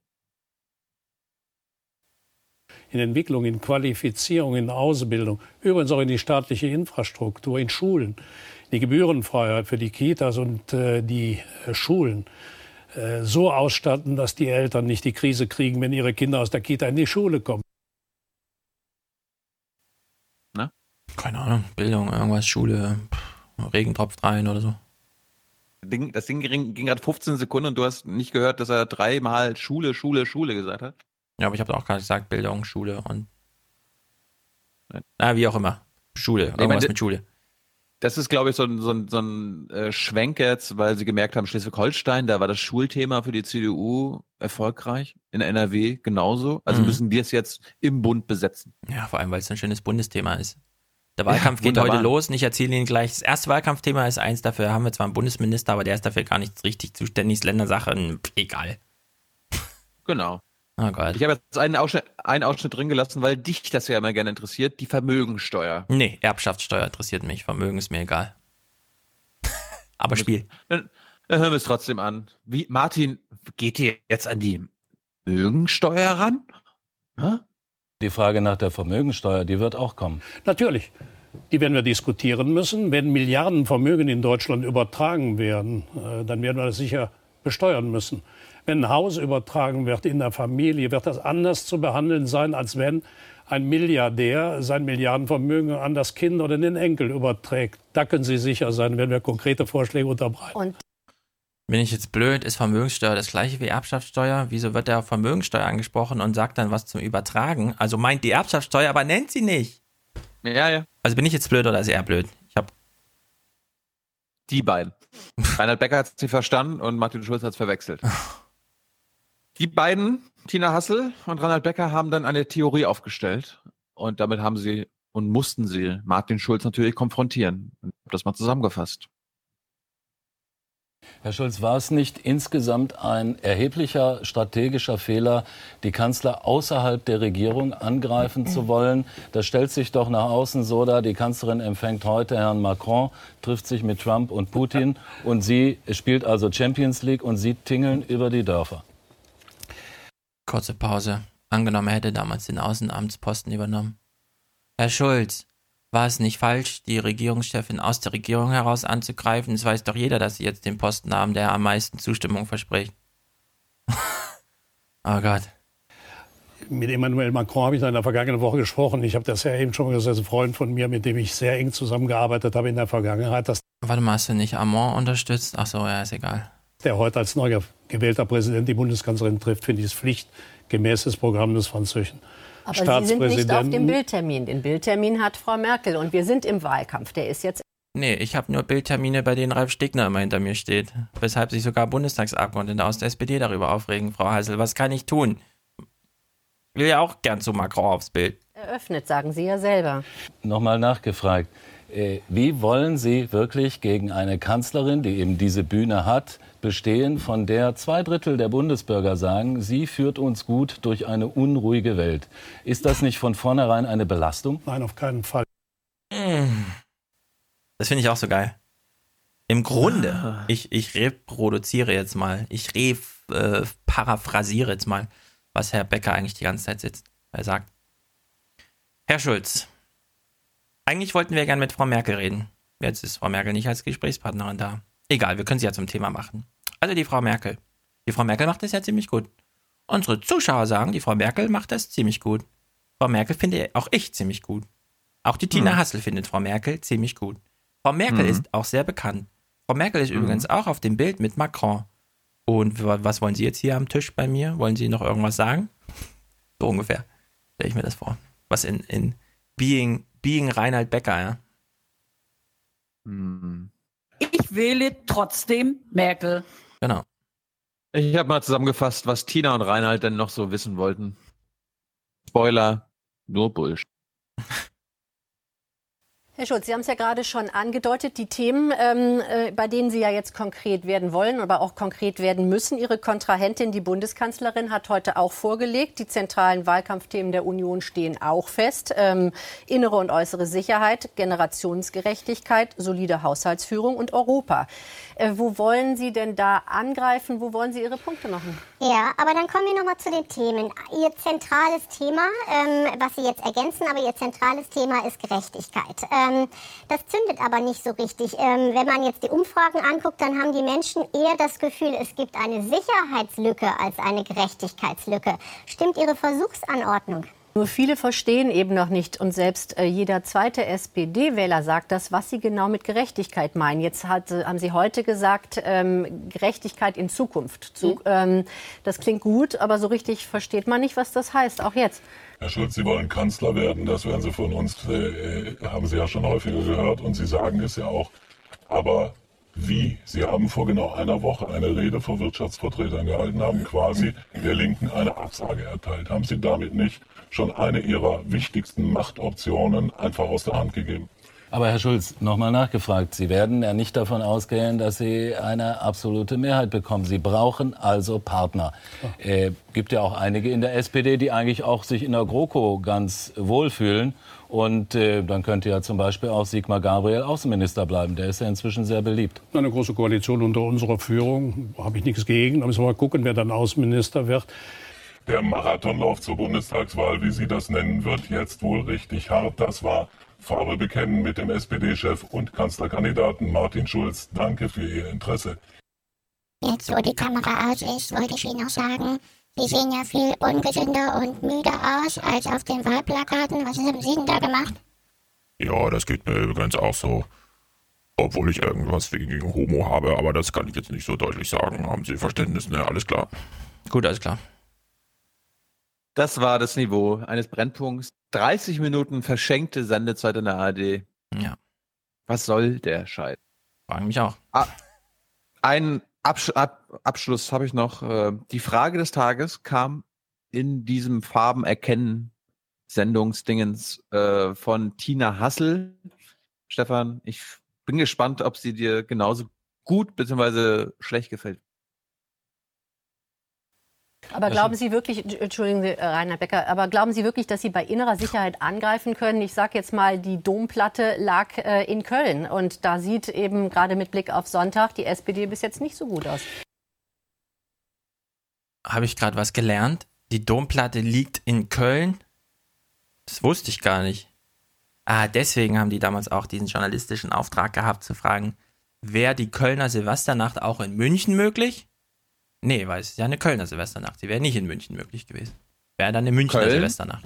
Köln, NRW, SPD. Die sind schuld. Nur Peter Neumann kann eine Klammer schließen zwischen Köln und München.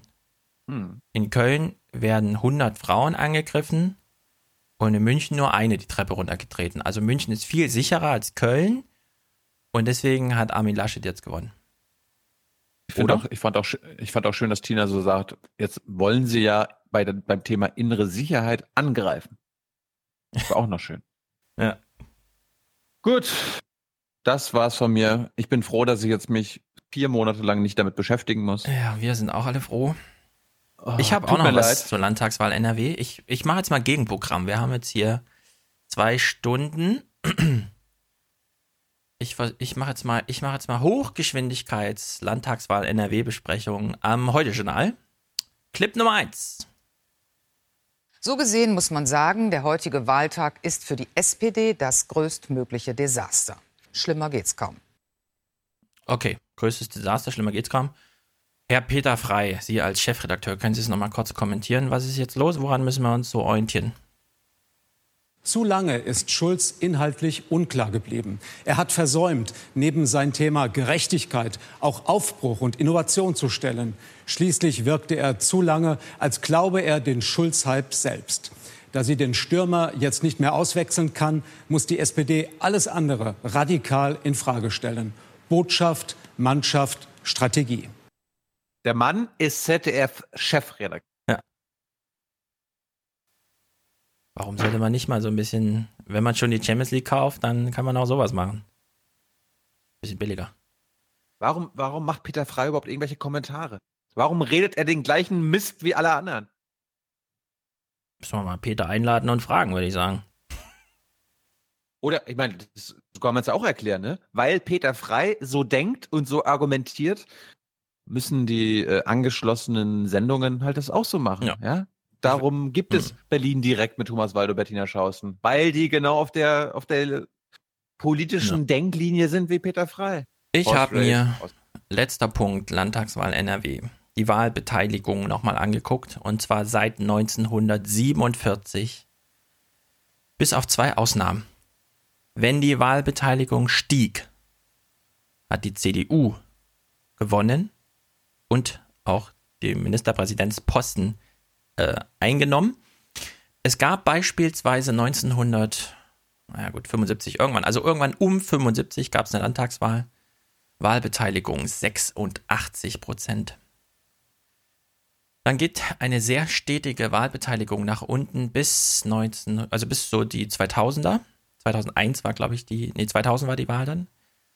Das war diese Phase, also da, wo die in diesen 25 Jahren, in denen die Wahlbeteiligung von über 85 auf unter 60 fiel, und zwar kontinuierlich, das war die Hochzeit der SPD.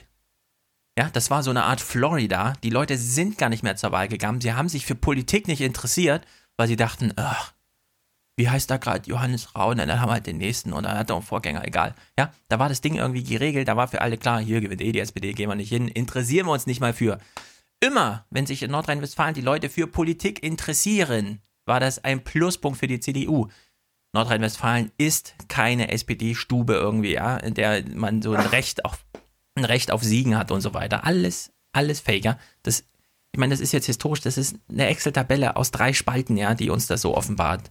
Da muss man jetzt nicht irgendwie Peter Korte nochmal fragen oder wie er heißt, oder Karl Rudolf Korte, sondern das kann man einfach, ja, alles, was wir über die Vergangenheit von NRW gesagt haben, ist falsch. Da geht es nicht besonders politisch zu. Das ist keine automatisierte Hochburg der SPD und so weiter und so fort. Und wir haben bei der SPD und bei der CDU jeweils das zweitschlechteste Ergebnis aller Zeiten in NRW.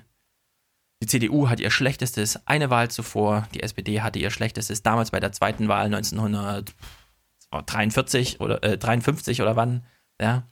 Also es ist einfach, äh, sind halt jetzt mehr Parteien, es ist mehr Bewegung da. Äh, plus minus 8 Prozent, wie beim letzten Mal schon mal gesagt, sind da nichts Besonderes. FDP, äh, Christian Lindner halt, ja, Kubicki ein, eine Woche vorher und dann Lindner. Ist doch klar, dass die irgendwann auch mal wieder gewinnen. So, solche historischen Parteien verschwinden ja auch nicht einfach. Nun gut. Ich überspringe jetzt alles, was ich zum Thema SPD und warum sie verliert sagen wollte, weil das Heute-Journal, also letzte Woche war eine historische Woche. Wir hatten Macron, wir hatten zwei Landtagswahlen, wir hatten eine Steuerschätzung, wir hatten ein G8-Finanzministertreffen. Und in dieser Gemengelage haben wir jemanden von der SPD, der man gerne Kanzler werden möchte. Und wir können es nicht den Medien in die Schuhe schieben, dass die SPD hier so ablust. Es ist zu 100% Martin Schulz schuld, das gucken wir uns am Freitag im Detail an, weil ich kriege jetzt die Kraft nicht mehr zusammen. Jetzt noch eine Stunde, weil so lange dauert es ungefähr, das zu machen. Danke. Stattdessen gucken wir jetzt andere Sachen, die auch letzte Woche in. Oder nee, das, lass, das machen wir auch Freitag. Wir gucken jetzt was ganz Lustiges. Republika. In der Republika ging es auch kurz um Medien. Mm, nee, es, ja? Macht Republik am Freitag. nee, nee, Freitag machen wir jetzt SPD. Das ist jetzt gesetztes Thema, eigenes Thema SPD. Am Freitag, ich erkläre, warum die SPD verliert und bis zur Bundestagswahl auch nichts mehr gewinnt. Ich möchte das ja, Thema, aber, äh, die aber, Stimmung äh, jetzt niedrig halten, deswegen gucken wir zur Republika. Aber wir machen jetzt noch Nachrichtenrückblick, oder? Willst du echt noch Nachrichtenzeug gucken? Ah, ich, ich brauche jetzt ein bisschen Abwechslung. Ich habe jetzt, das ist, okay. hat mir so Bundeswehr. schlechte Laune gemacht. Ich? Du hast jetzt selbst schlecht, schlecht Laune gemacht mit zwei Stunden NRW-Berichterstattung. Okay, Bundeswehr. Äh, ich, muss, ich muss wirklich loben. Das heute Journal letzte Woche war durchgehend gut. Äh, Bundeswehr verlinke ich auch deswegen, weil mein Professor Stefan Kühl äh, bei den Sozialtheoristen heute Morgen einen Text äh, publiziert hat zum Thema Kameradschaft. Da steht alles drin, was man wissen muss und warum es so armselig ist, dass, äh, wie heißt er, Rainer Arnold von der SPD jetzt irgendwie kommt und sagt, Ursula von der Leyen ist schuld. Ach, wirklich, man greift sich an den Kopf. Also, Wahlkampf. ja, ist echt schon Wahlkampf.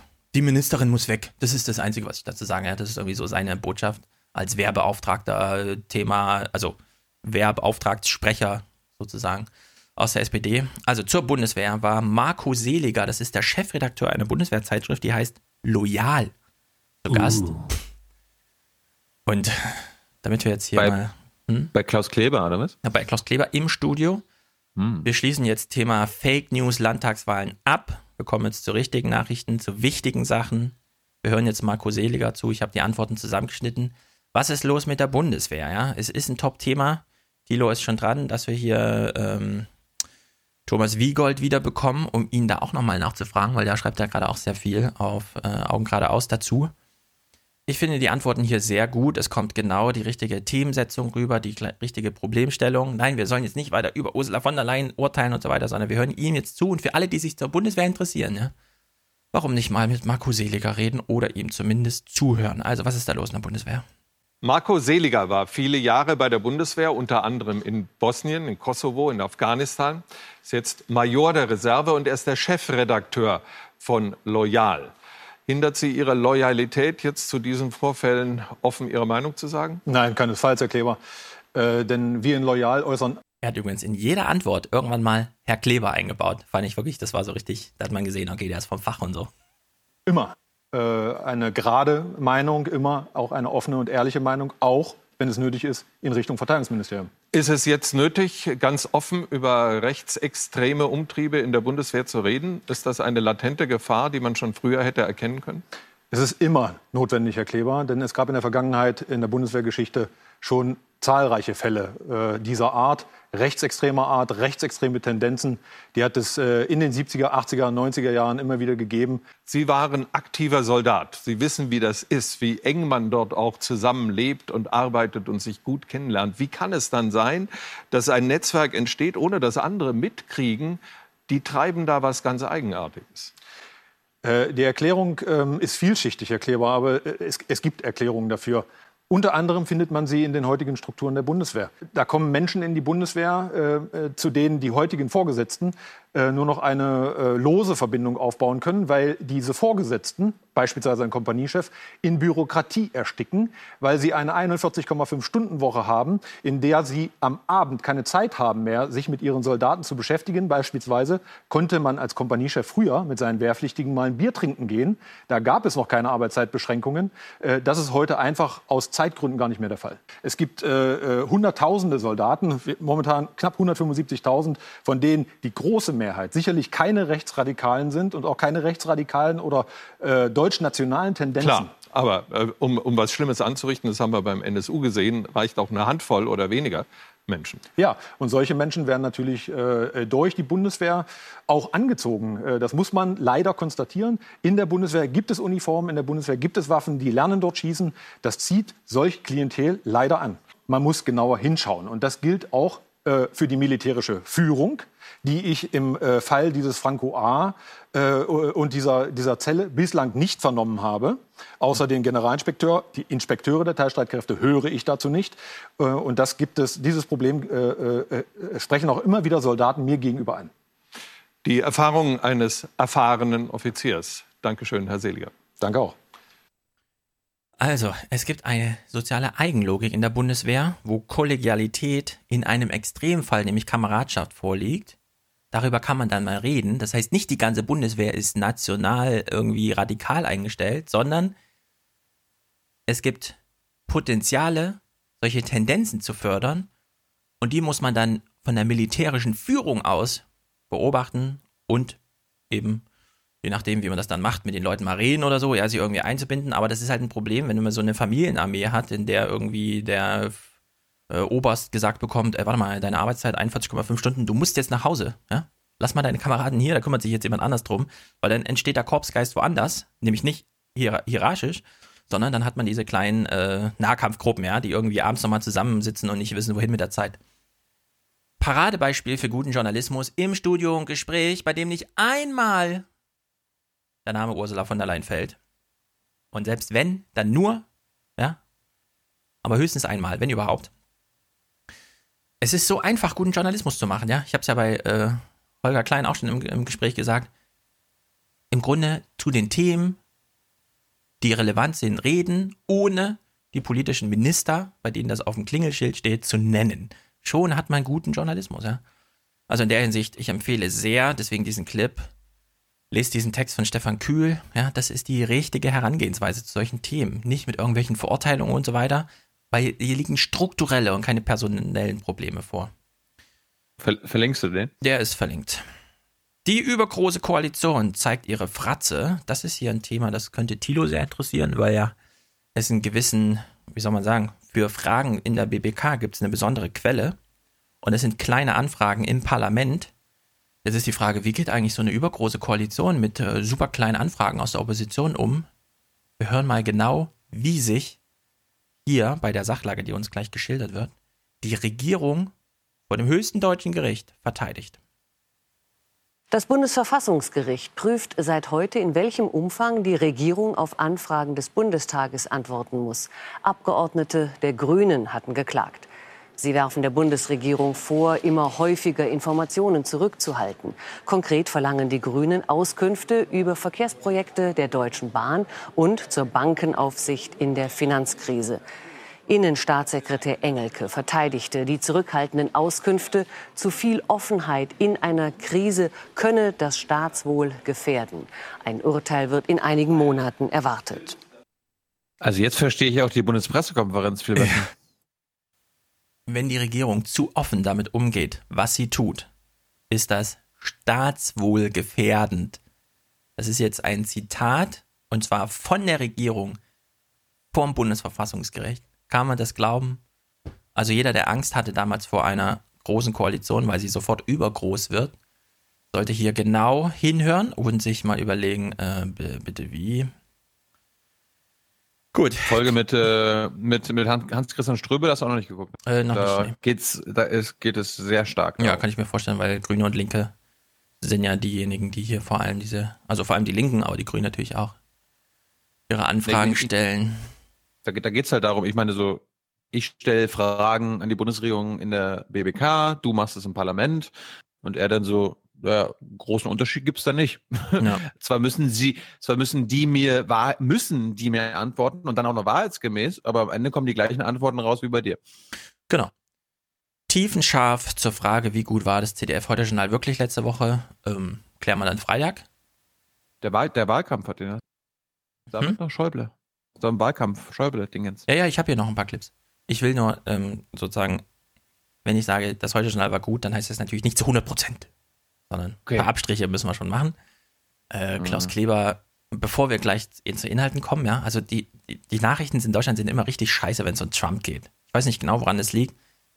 Man geilt sich immer noch dran auf, findet das irgendwie toll, dass er so scheiße ist und versucht dann noch beschisseneren Journalismus dazu zu machen, um irgendwie so Augenhöhe zu erreichen oder was? Keine Ahnung.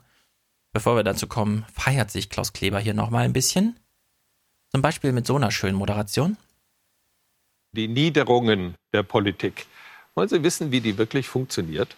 Der Wahrheit mal ins Gesicht sehen? Dann gehen Sie am besten dahin, wo die besten Reporter und die besten Politiker ihr Handwerk lernen. In die Region, in die Kommunen, wo jeder jeden zu kennen glaubt und wo die Netzwerke noch im Nahkampf geflochten werden. Und wo wir vom ZDF niemals hingehen im Heute-Journal. Also ich, Ich meine, da, damit, damit hat er recht. Also ich finde, wer Journalismus äh, mit, damit anfangen will, sollte lokal anfangen. Genau. Also so habe ich auch angefangen. Ich habe fünf Jahre lang äh, Mecklenburg-Vorpommern Lokalreporter gemacht. Genau, bloß nicht ins Heute-Journal gehen, zu früh. Ich finde, das ist wirklich diese Moderation hier, ja. Also er verweist hier tatsächlich auf eine andere Sendung, die nicht seine ist, nämlich irgendeine Reportage oder so, ja. Also er verweist wirklich mit dem, was er gerade gesagt hat, auf jemand anderen und nicht auf das Heute-Journal. Und ich will nochmal, diese Moderation ist schön, ja? Die Niederung der Politik, wo, das ist wirklich grandios hier, die Netzwerke noch im Nahkampf geflochten werden. Das ist dreimal verdreht, ja? Und dann, wo jeder jeden zu kennen glaubt. also Harald Schmidt hätte seine Freude an sowas gehabt, ja? Wenn er wenn es damals schon so einen Top-Journalismus gegeben hätte. Na gut, Klaus, gib mir dir noch eine zweite Chance.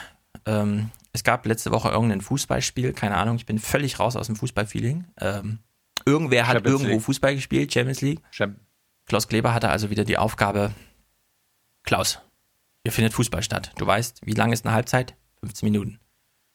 Die Hälfte davon müssen wir ja Fußballberichterstattung zur ersten Halbzeit machen, also hast du noch sieben Minuten. Was, also reicht dir das sieben Minuten? Dann sagt Klaus so, hm, naja, also sieben Minuten sind sehr wenig, aber ich bin ja ein Superman. Ich schaffe also auch in sieben Minuten ein sehr gutes Heute-Journal. Wir hören mal, wie er es anmoderiert. Guten Abend, das ZDF übertrifft sich jetzt selbst und bietet Ihnen in einer Fußballpause drei Krimis. Wow. Sie spielen in Bahrain, Washington und Deutschland.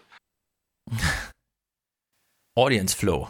Auf dem Feld, das ist ein Krimi. Und in den Nachrichten brauchen wir dann auch ein Krimi. Klaus, kriegst du das hin, uns ein Krimi zu bieten? Ja, ja, klar. Hören wir mal in einen dieser Krimis rein. Äh, sehr gut fand ich, dass der Krimi Nummer 3 die FIFA betraf, nämlich Bahrain und so. Wir haben jetzt da so einen echten Diktator an der FIFA-Spitze. Wir, wir gucken aber in Krimi Nummer 2. Wir lassen uns mal kurz hier einweihen. Was ist eigentlich Krimi Nummer 2? Krimi Nummer 2 ist ein Spionage-Thriller. Uh. Russische Einflüsse könnten in die Kampagne und später die Regierung von Donald Trump eingedrungen sein. Diese Story nahm letzte Nacht eine überraschende Wendung. Der Präsident schaltet den Mann aus, der ihn untersucht, den FBI-Direktor. Tatwaffe des Präsidenten ist ein Brief. You are terminated steht da. Mit Ihnen ist es vorbei. Das war übrigens Fake-Zitat, hat er nicht aufgeklärt. Da stand natürlich nicht You are terminated in dem Brief. Daniel Ponzen berichtet. Wenn es Russlands Ziel war, dass sich Amerika von innen destabilisiert, dass die Amerikaner Vertrauen in die Institutionen ihres Landes verlieren, dann sind sie schon ziemlich weit gekommen. Russlands Außenminister, ausgerechnet heute in Washington, wirkte äußerst aufgeräumt. Sie machen Witze, scherzt er, angesprochen auf den Donnerschlag vom Vortag. Trump feuert den Mann, der ermitteln sollte, ob Trumps Wahlkampfteam mit Russen kollaborierte.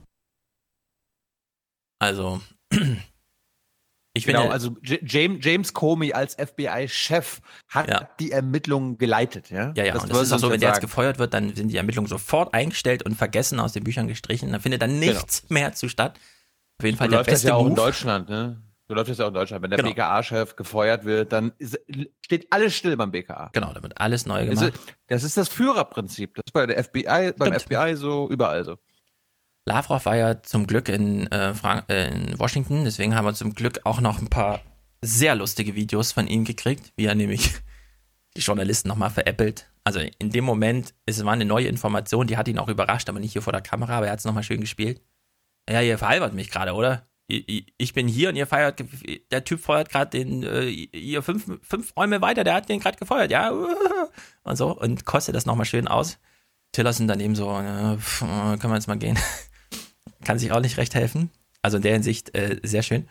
Äh, wir hören Tillerson, aber, hat, hm? Tillerson im Vergleich zu Lavrov hat Tillerson es mit der Presse nicht so. Ja, der, der gibt keine Pressekonferenzen, der gibt keine Interviews. Ja, Tillerson hat nur einmal vor seinen neuen Leuten, als er dann äh, kam, wo hab ich denn meinen schönen Clip? Ach hier. Hi, I'm the new guy. Ist die einzige öffentliche mhm. Botschaft, die wir bisher bekommen haben von ihm, ja. Äh, durch Zufall, weil Livestream lief, während er seine Leute im Außenministerium begrüßt hat, mit der Botschaft, äh, ja, ich bin ja der Neue und so, ich, und äh, ja, dann macht mal schön weiter und ich werde euch niemals eine Anweisung geben oder irgendwas und wir werden auch die Posten nicht besetzen. Also es, außenpolitisch ist es gerade äh, super, wie es da läuft. Nun gut, jetzt ist es ja so, dass Trump tatsächlich ein bisschen blöder ist, ja? Also, Nein. nach allem, was ich jetzt gelesen habe, ist die wahrscheinlichste Erklärung, dass Trump wirklich dachte, Comey ist sein Freund und diese E-Mail-Ermittlung hat er auch tatsächlich für ihn gemacht. Hat er ihn zum Essen eingeladen und hat festgestellt, hä, der will gar nicht mein Freund sein. Was ist denn hier los? Dachte, du bist mein Freund. Und dann sind die wieder auseinandergegangen und dann hat Trump so gedacht, denn den ist los? Der, der mag mich ja gar nicht, der respektiert mich ja gar nicht. Der glaubt hier nur, weil er in irgendwelchen Aufsichtsräten und Superjurist und überhaupt und so, irgendwie cooler als ich oder was und nur weil er 20 Zentimeter größer ist. Und dann hat er so seinen engeren Stab, also seinen äh, Justice-Typ und so, ja, könnt ihr mir mal einen Brief schreiben, in dem ihr mir empfehlt, den zu feuern? Und dann musste der Deputy, Stellvertreter ran, hat den Brief geschrieben. Und Trump dann so, ja, der hat mir empfohlen, den zu feuern, also mache ich das mal. Und dann ging es aber ein bisschen schief, weil der Deputy-Typ wollte ja auch nicht, dass er jetzt schuld ist. Also hat Trump dann ein Interview gegeben und gesagt, nee, nee, das ist meine Executive Decision gewesen. Ich habe den gefeuert, ich bin hier der Coole. Ja, ich feuer hier Leute. Und anstatt einfach zu sagen, äh, also jetzt journalistisch, ja, der Trump ist halt blöd, ja, und alles, was wir über Loyalitätsempfinden von ihm sagten, stimmt halt irgendwie. Und er hat ihn jetzt halt aus persönlichen, niederträchtigen Gründen auch gefeuert, weil er dachte, also bisher habe ich immer Feier gesagt, da sind die Leute gegangen und dann kam halt nächster Kandidat, ja, und haben wir wieder eine tolle Show gemacht. Nee, das ist halt jetzt irgendwie anders. Er hat das nicht ganz verstanden mit FBI-Chef und so. Anstatt das einfach so zu sagen, ja, nee, traut man sich nicht. Man braucht jetzt eine große, große Erzählung. Part 1 haben wir eben schon gehört. Der Trump hatte Angst, dass jetzt die Russland-Ermittlungen so nah zu ihm kommen, also hat er mal den Comey gefeuert, ja, also völlig absurd. Jetzt hören wir mal, Klaus Kleber fragt jetzt nach bei Rolf Röller, Ulf Röller. Ulf Röller ist ja unser Amerika-Typ. Mhm. Und dieses Gespräch könnte nicht dümmer sein, als so wie das hier abläuft, ja. Putins Außenminister konnte das düstere Spektakel in Washington derweil aus nächster Nähe beobachten. Unter anderem gab es ein exklusives Gespräch hinter verschlossenen Türen mit Donald Trump. Was? Ulf, kommt Trump damit durch? Also ich glaube im Moment schon. Für Donald Trump ist es nicht so entscheidend, wie hier in Washington gedacht wird oder was geredet wird, sondern für ihn ist entscheidend, was seine Fans im Land von ihm halten. Und die sind ihm doch weiter treu ergeben, egal was er so anstellt. Trump hat ja einmal gesagt, er könnte jemanden erschießen und sie würden ihn weiter lieben. Und an dieser Haltung hat sich nicht wirklich was geändert. Das ist auch, das ist, das ist auch diese, diese Fake News Scheiße. Äh, ja, Trump hat mal gesagt, äh, dass er jemanden erschießen könnte. In welchem Kontext, lieber Ulf Roller, hat Trump das gesagt? Kannst, Ja. guck, guck doch nochmal in den Wahlkampf. War das da vielleicht so ein Trump- Zitat oder so eine Zuschreibung? Trump ja hat darüber berichtet, dass Trump hat darüber berichtet, dass er mit seinen Pollstern, ja, mit seinen Umfrageleuten geredet hat und die haben ihm gesagt, du bist so geil und so beliebt, du könntest sogar jemanden auf der Straße erschießen und würdest noch gewählt. Ja, das hat er auf der Bühne wiederholt und seitdem gilt, ich habe gesagt, ich kann jemanden erschießen und meine Leute sind ihm immer noch treu ergeben. Diese Geschichte rauszuholen ist genau wie den Fall Lisa nochmal zu betonen. Ja, hätte mich nicht gewundert, wenn Ulf Roller selbst hier nochmal den Fall Lisa irgendwie geho- rausgeholt hätte. Es gibt auf YouTube, das kriegen wir oft als Empfehlung, ich kann damit wenig anfangen, aber so langsam verstehe ich es, diesen Jonathan Pye. Kennst du den? Ja, ja. der macht ja immer so 10 Minuten Meinungsbeiträge und er hat eben diese interessante Rolle gefunden, die ich jetzt immer klüger finde, auch wenn ich die Videos irgendwie so schlecht finde, aber kurz nach einer Korrespondenten-Live-Schalte und er ist der Korrespondent, nimmt er sich den Ohrhörer raus und rantet dann nochmal richtig über das Thema, über das er gerade ganz formal und öffentlich-rechtlich funktionierend für die BBC reden musste, ja, rotzt nochmal so richtig einen raus. Und ich stelle mir das so ein bisschen vor, ja, Ulf Röller und Klaus Kleber sitzen so zusammen ah, Halbzeit, wir haben nur so wenig Zeit, es dauert noch ein bisschen, heute geht's später los. Ja, aber sag mal, was ist denn da los mit Trump, ja? Und dann hat Ulf Röller wahrscheinlich das genauso erzählt, wie ich das eben gesagt habe. Der ist einfach doof, der macht falsche Loyalitätsdinger, der ist einfach bescheuert, der weiß nicht, was es heißt, jemanden zu feuern. Es wurde noch nie ein FBI-Chef gefeuert, hat auch einmal schon. Also es gibt dafür gar kein historisches Vorbild und so weiter. Der ist halt einfach doof und macht sowas, ja? Aber anstatt das vor der Kamera dann auch zu sagen, vor dem Publikum, nee, da holt er nochmal so komische Geschichten raus und so. Das verstehe ich einfach nicht, ja. Warum kann man da nicht einfach aus dem Bauch heraus sowas machen, ja? Warum muss das immer so eine formale, nee, das habe ich in der Journalismusschule nicht gelernt. Ich bleibe hier formattreu. Ich erzähle lieber nochmal, wie Trump damals, auch es sind zwar Fake News, aber egal. Verstehe ich Ich warte nicht. jetzt die ganze, ich warte die ganze, ich warte die ganze Zeit jetzt schon auf diese Szene äh, mit den Fake News. Welche?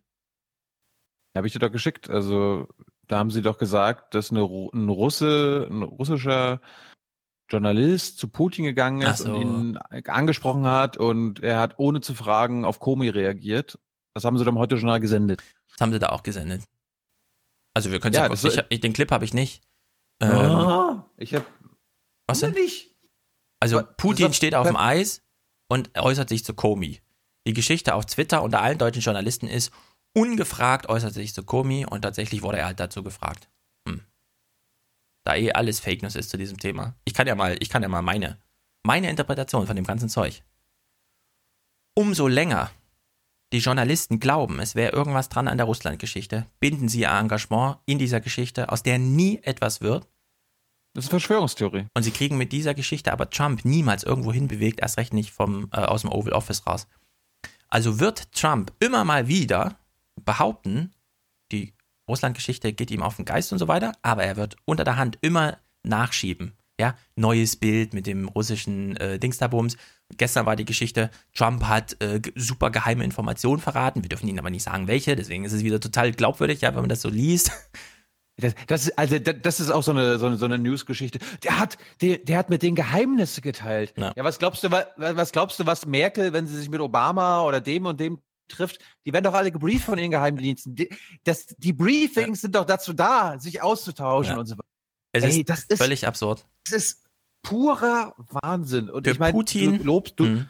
du lobst, du lobst doch immer die amerikanischen Medien, die deutschen, nein, die deutschen Medien ja selten, aber hört doch mal auf mit dem ganzen persönlichen Trump-Kram und äh, guckt, was die Trump-Administration macht. Ja. Was, macht, was macht die EPA, also was macht die Umweltbehörden, was, machen, was macht die Behörde, was macht das Ministerium.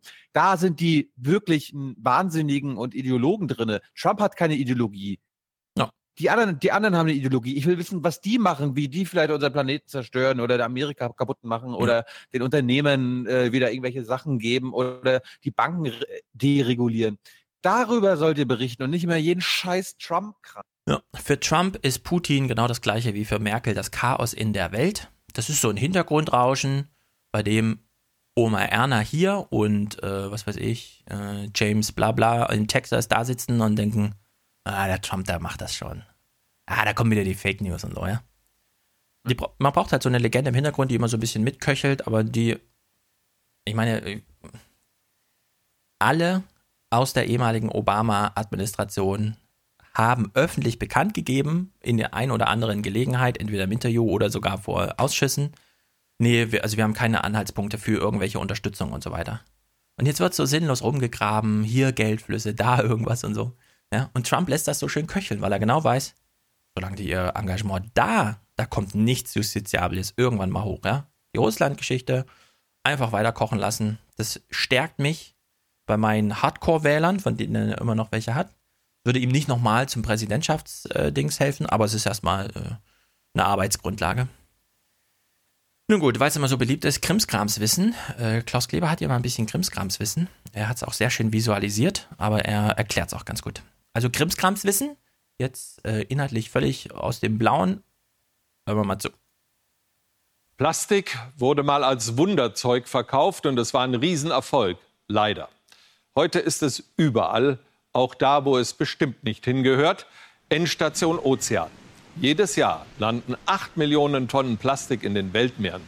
Das entspricht für jeden Meter Strand 15 prall gefüllten Einkaufstüten. 15 prall gefüllte Einkaufstüten, das ist, würde ich mal sagen, grob geschätzt eine gelbe Tonne pro Jahr. Eine gelbe Tonne pro Meter Strand. Also wer sich das nicht vor seinem geistigen Auge vorstellen kann. Dafür, Also- dafür gibt es das ZDF-Studio. Genau, ja, dafür ist es wirklich da, ja. Also hat mal wunderbar geklappt. Nicht der Weltraum, wie Karim Oskar sagte, ist der größte Schrottplatz der Welt, sondern das Meer. Klaus Kleber hat es gesagt. Ich glaube, Klaus Kleber, alles. So, jetzt können wir noch ein bisschen Republika gucken. Äh, es war entsprechend merkwürdig. Wundert uns auch nicht weiter. Es ging um irgendwas mit Medien, so wie es bei der Republika eben Sache ist. Ähm, es gab eine Veranstaltung mit Juliane Leopold.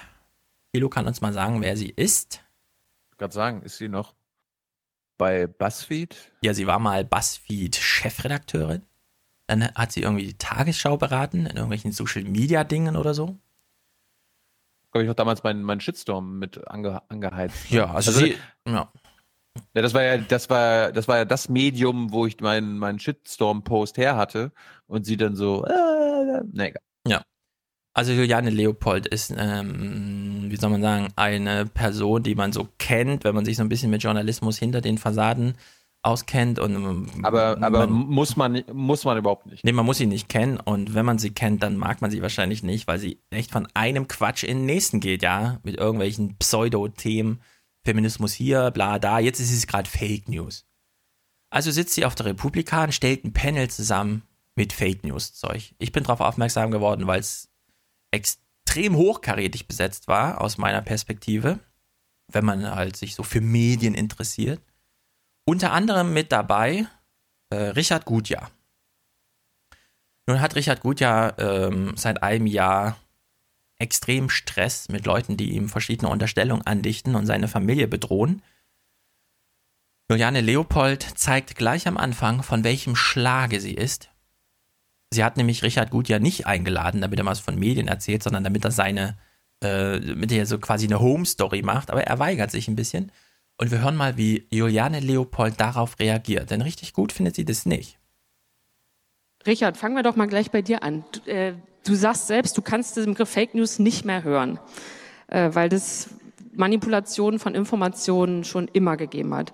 Nun hast du aber letztes Jahr am eigenen Leib erfahren, was passiert, wenn Fakten im Netz verdreht werden. In dem Fall Fakten über deine eigene Arbeit. Magst du mal kurz umreißen, was damals passiert ist? Ungern. Sonst mache ich's. I'm sorry. Äh, ja.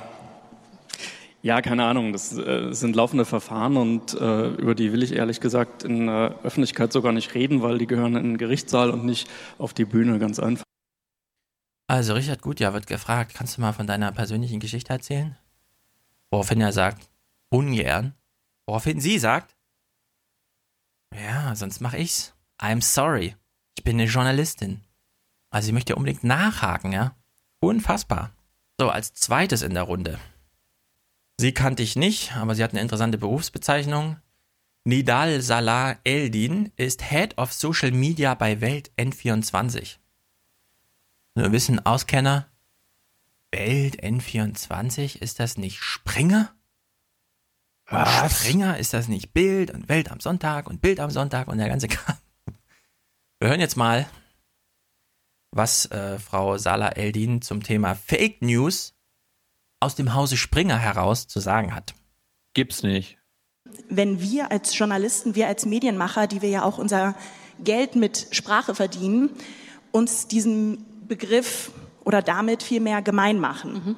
Ich weiß, wir benutzen ihn, um dieses Phänomen zu beschreiben und die Diskussion zu beschreiben, aber ich glaube, die erste Amtshandlung muss heute sein, Fake News zu begraben. Ich möchte, dass dieser Begriff auf der Republika begraben wird.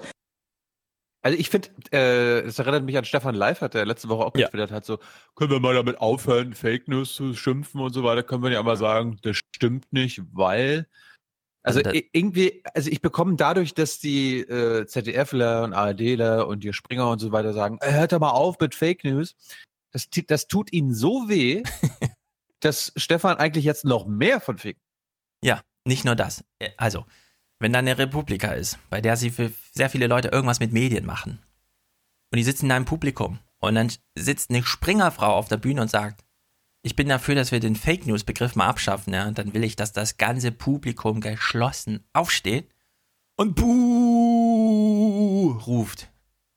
Aber nein, nichts davon, ja. You are fake news. So, als nächster in der Runde. Patrick Gensing, das ist der Leiter vom Faktenfinder. Wir haben also jetzt einen Vertreter des Öffentlich-Rechtlichen. Er macht sich jetzt mit einer Aussage lächerlich, bei der ich wieder sage, naja, ich bin ja ein Fan des Begriffs Fake News. Also er verspricht sich. Er, so freudsch, ja? Also er möchte eigentlich etwas nicht sagen, was er denkt, und dann rutscht es ihm so raus. Ich als großer Anhänger des Fake News Begriffs sage mir natürlich, jawohl, du liegst absolut richtig damit. Aber hier das Publikum im falschen Moment fangen sie, fangen sie plötzlich an zu lachen, ja. Aus Versehen wird die Wahrheit gesagt und das Publikum lacht. Und ich denke mir so, ey, Loser von Umvolkung, von politischen I Ja, erzählt nochmal auf, was so alles in der Gesellschaft, mit welchen Themen er sich jetzt so befassen muss als Faktenfinder, ja. Also Umvolkung und so. Hm? Nazi Watch. Was? Nazi?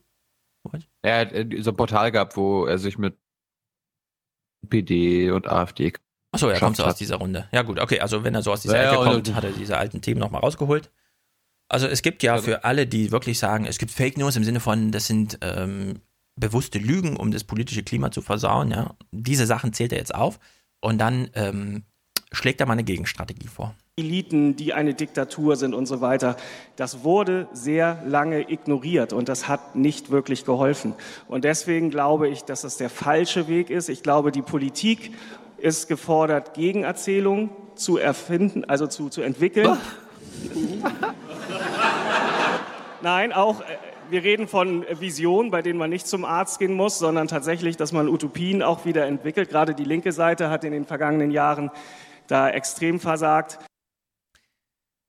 Ja, Herr Gensing guckt, Faktenfinder. Hm. Herr Gensing guckt zu wenig BBK. Da gibt's Ja. jede Menge Erzählungen, Patrick. Herr Faktenfinder, du hast völlig recht. Diese Gegenerzählungen, die müssen hergestellt werden. Das sind fabrizierte Sachen. Was macht denn so eine Redaktion, wenn nicht aus, ja, dieses ganze Datenjournalismus-Zeug, ja? Da geht es darum, um aus irgendwelchen Tabellen mit Zahlen Erzählungen zu machen. Die entstehen nicht von selbst, die muss man fabrizieren. Damit stellt man Fake News her, aber man muss mit dem Begriff eben so umgehen, dass man sagt, okay, es ist sowieso alles Fake News. Wir versuchen nur, überzeugender zu sein, glaubwürdiger zu sein. Aber wenn man sich nur dagegen wehrt und sagt, nein, meine Erzählung, die hab nicht ich in Schreibarbeit durch Talent und viel Zeit, das ich da reingesteckt habe, aus den Daten gewonnen, sondern das ist wie von Gott gegeben. Ja, das ist so dieses ähm, Eric Schmidt-Argument. Nee, der Google-Algorithmus, der manipuliert nicht. Das ist Gott gegeben. Da darf man auf gar keinen Fall eingreifen. ja, also so dieses, das ist ganz natürlich entstanden. Wir haben das nur aufgelesen sozusagen. Ja, das lag alles an der Quelle des Lebens. Also es ist äh, fast so eine religiöse Argumentation, ja, sich dagegen zu wehren, dass das fabriziert ist. Nee, nee, das ist alles hier Gott gegeben und so. Nun gut, es geht ja hier um Fake News, ein sehr relevanter Begriff, äh, der die Republika dominiert, auch wenn man dann plötzlich Applaus damit hat, dass man sagt, ich würde den Begriff dann abschaffen und damit dann auch die Republika, oder was soll das genau meinen? Stefan Nickelmeier macht genau das richtige Argument.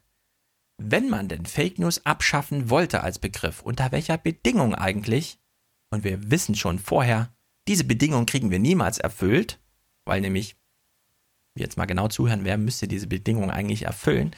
Und in der Hinsicht, ich schließe jetzt mich mit meiner Argumentation vollständig Stefan Niggemeyers Argumentation an und sage, ja, wir bleiben beim Fake News Begriff, es sei denn, und das formuliert Stefan Niggemeier. Äh, Ich bin sofort dafür, den Begriff Fake News abzuschaffen. Äh, Ich glaube, der ist von allen Seiten so missbraucht worden, dass der überhaupt nicht mehr hilft. Und zur Wahrheit gehört natürlich auch, dass der nicht nur von Trump und Ähnlichen gegen die Presse genutzt wird, sondern natürlich auch von der Presse so als, äh, als umgekehrt als Marketinginstrument. Alle anderen sind Fake News. Wir sind die, die recherchieren. Also man muss ihn natürlich dann wirklich ganz abschaffen, den Begriff. Da bin ich sehr dafür. Vor drei Jahren haben die Leute angefangen, durch Dresden zu laufen und Lügenpresse, Lügenpresse zu rufen. Vor zwei Jahren gab es die Gegenbewegung. Journalisten liefen durch ihre Redaktionen und riefen Fake News, Fake News. Und wenn das, ja, wenn das die Balance ist, auf der man sich eingepegelt hat, dann ist es halt so. Und dann darf auch jeder den Begriff Fake News benutzen. Es sei denn, die Journalisten legen ihn von sich aus als Kampfbegriff ab. Also wenn wir vom ZDF und in den ARD-Tagesthemen nie wieder einen Bericht über den Fall Lisa hören und was er bedeutet, dann würde ich sagen, okay, verzichten wir auf den Begriff Fake News.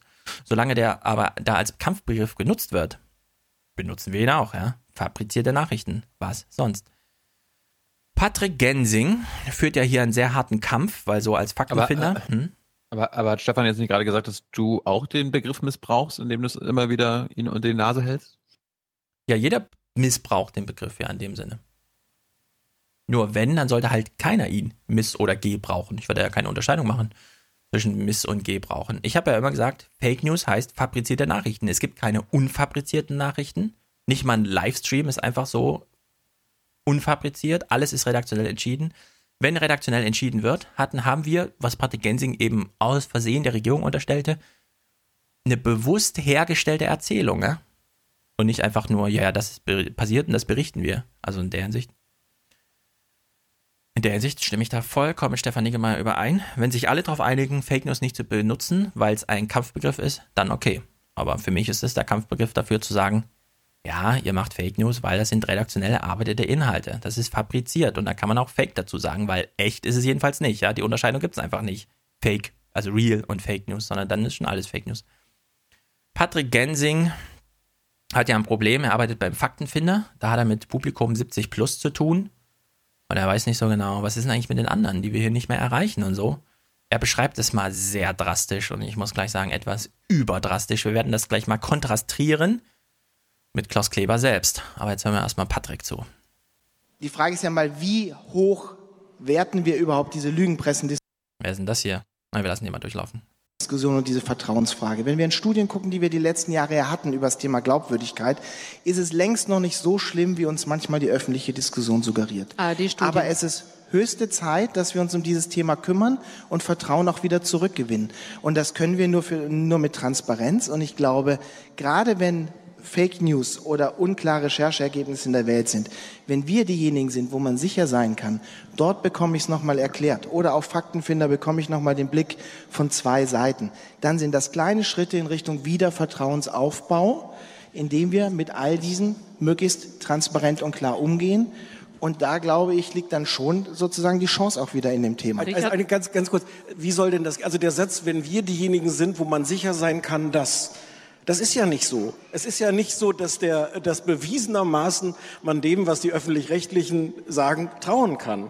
Also, so, das ist für mich viel zu sehr so von, von innen betrachtet, gar nicht die, die Frage, wie schaffen wir es, dass Leute gut informiert sind, sondern wie schaffen wir es irgendwie, dass die Leute denken, bei uns kriegen sie das, was stimmt. Den Clip lassen wir mal drin. Ich wusste gar nicht, wo der jetzt herkommt. Aber wenn Stefan Niggemeier sagt, naja, wenn Sie die Entscheidung haben zwischen, ich stelle Journalisten ein und ich stelle mir einen Bühnenbildner ein und Sie entscheiden sich für den Bühnenbildner, damit das Blau schön erleuchtet in den Tagesthemenstudios, nur damit es glaubwürdiger ist, aber inhaltlich ist es jetzt gar keine Aussage. Warum berufen Sie sich dann darauf, dass hier jemand ist, bei dem es stimmt? Völlig zu Recht. Mal gucken, ob jetzt im nächsten Clip Patrick Gensing kommt. Also der entscheidende Begriff ist ja der Glaube. Also es ist ja wirklich fast ein, eine religiöse Frage, über die wir sprechen. Es ist eine Frage des Glaubens. Wollen die Leute uns glauben oder wollen sie uns nicht glauben? Man kann das Ganze dann Framing nennen oder Filterblase oder wie auch immer. Es gibt eine Zahl von Menschen, die uns definitiv nicht glauben wird. Ähm, da können wir machen, was wir wollen. Das ist auch keine reine, kein reines Problem der Medien ähm, auch, das sind, das sind Menschen, die anderen Institutionen auch nicht glauben. Die glauben nicht der Polizei, die glauben nicht der Politik, Wissenschaft. der Wissenschaft, genau. Ähm, das ist ein Teil von Menschen, die sich wirklich entkoppelt haben von, von Diskussionen und ähm, es gibt eine, eine Fragmentierung der Gesellschaft und diese Menschen haben sich sozusagen wirklich abgekoppelt vom, von einem Diskurs. Also, er hat ja jetzt die Polizei reingebracht, ne? Nicht nur uns betrifft mhm. das, sondern auch die Polizei. Bei der Polizei wissen wir, also da gibt es jetzt keine Glaubwürdigkeitsumfrage, aber vertrauen Sie der Polizei und so weiter, 85 Prozent ist ja so Durchschnittswert, ja. Also er redet, wenn überhaupt, von 15 Prozent. So wie er das nochmal einschränkt, ja, Leute, die hier wirklich völlig abgekoppelt sind, da würde ich jetzt sagen, okay, Identitäre und Reichsbürger. Also es gibt 80 Millionen Menschen, dann gibt es nochmal 10.000, die sagen so, ich brauche meinen eigenen Ausweis und da sollte gerne König drinstehen. Ich bin der König von Deutschland. Das ist jetzt irgendwie, die gibt, die, für ihn sind diese relevanten Teile der Bevölkerung, die kleine anscheinend sind, völlig abgekoppelt, ja. Die erreicht er gar nicht mehr, der lohnt sich gar nicht mehr. Wir haben das bei Maischberger gehört. Nee, für die Jungen, da haben wir so viel probiert, das hat alles nicht geklappt, wir geben das jetzt auf, ja. Oder Thomas Lindner, hier Verlagschef der FAZ. Ja, also die Jungen geben wir mal auf. Wir versuchen das noch mit so einer FAZ-Woche oder so, aber im Grunde sind wir beim Gedruckten da völlig verloren. Jetzt könnte man denken, na gut, haben sie halt eine kleine Gruppe aufgegeben. Wir machen jetzt nochmal den, kleinen, den kleinen Kontrast, erinnern uns an Klaus Klebers Vortrag in Tübingen. Da hat er ja sehr über diesen Nachrichtentag Charlie Hebdo gesprochen und hat dann mal aufgedröselt an diesem nachrichtlich sehr relevanten Tag. Und das wissen wir, Terror in Europa, da gucken alle mal kurz öffentlich-rechtliche oder RTL-Nachrichten, Fernsehnachrichten. Wie groß ist denn jetzt eigentlich diese kleine Gruppe, die er gar nicht mehr erreicht und die von seinen Kollegen in den öffentlich-rechtlichen Rundfunk aufgegeben worden, ja. Also die Zahlen werden hier genannt. Wir dürfen dann alle nochmal überrascht sein, auch wenn wir sie schon kennen. Das sind also die zusammengenommenen Zuschauer von Tagesschau, 19 Uhr und RTL aktuell. Und achten Sie mal auf die Säule ganz links. 1,9 Millionen im Alter von 14 bis 39. Nur diese 14 bis 39-Jährigen mal für sich genommen. Wenn man die einordnet in das große Feld, in dem nämlich 21,5 Millionen 14 bis 39-Jährige in Deutschland leben, dann sehen Sie, wie verschwindend gering dieser kleine orangene äh, Tortenstückchen ist das, die das gesehen haben. Der gesamte Rest ist terra incognita, unversorgt von einer, wie wir sagen würden, anständigen Nachrichtensendung. Das ist die Gegenwart und der Anfang der Gegenwart 2015.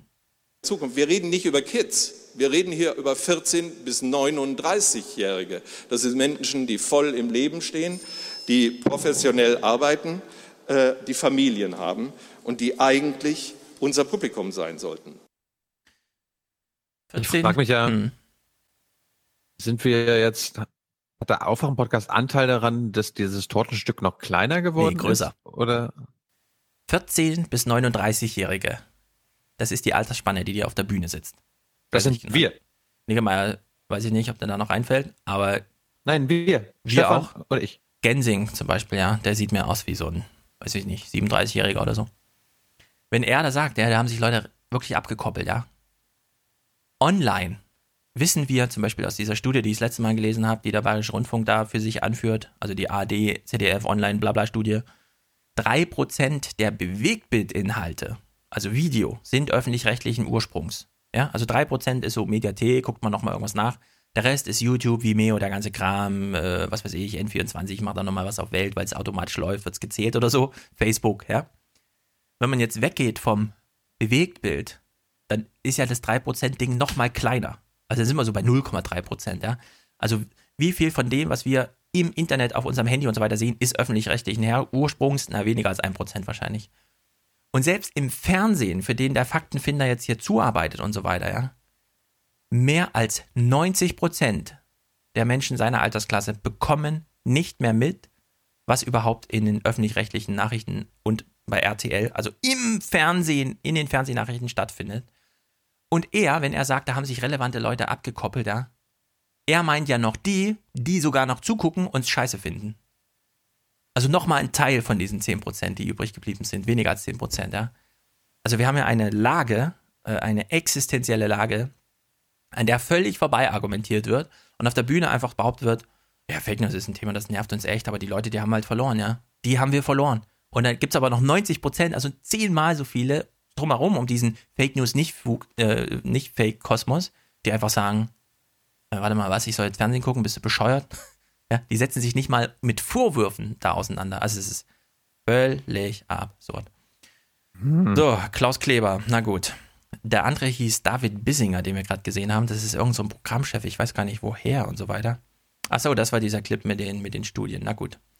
Da wir jetzt einmal bei ähm, Klausi waren, hören wir noch mal kurz, was Nidal Salah Eldin von Springer noch für ein Argument machen will.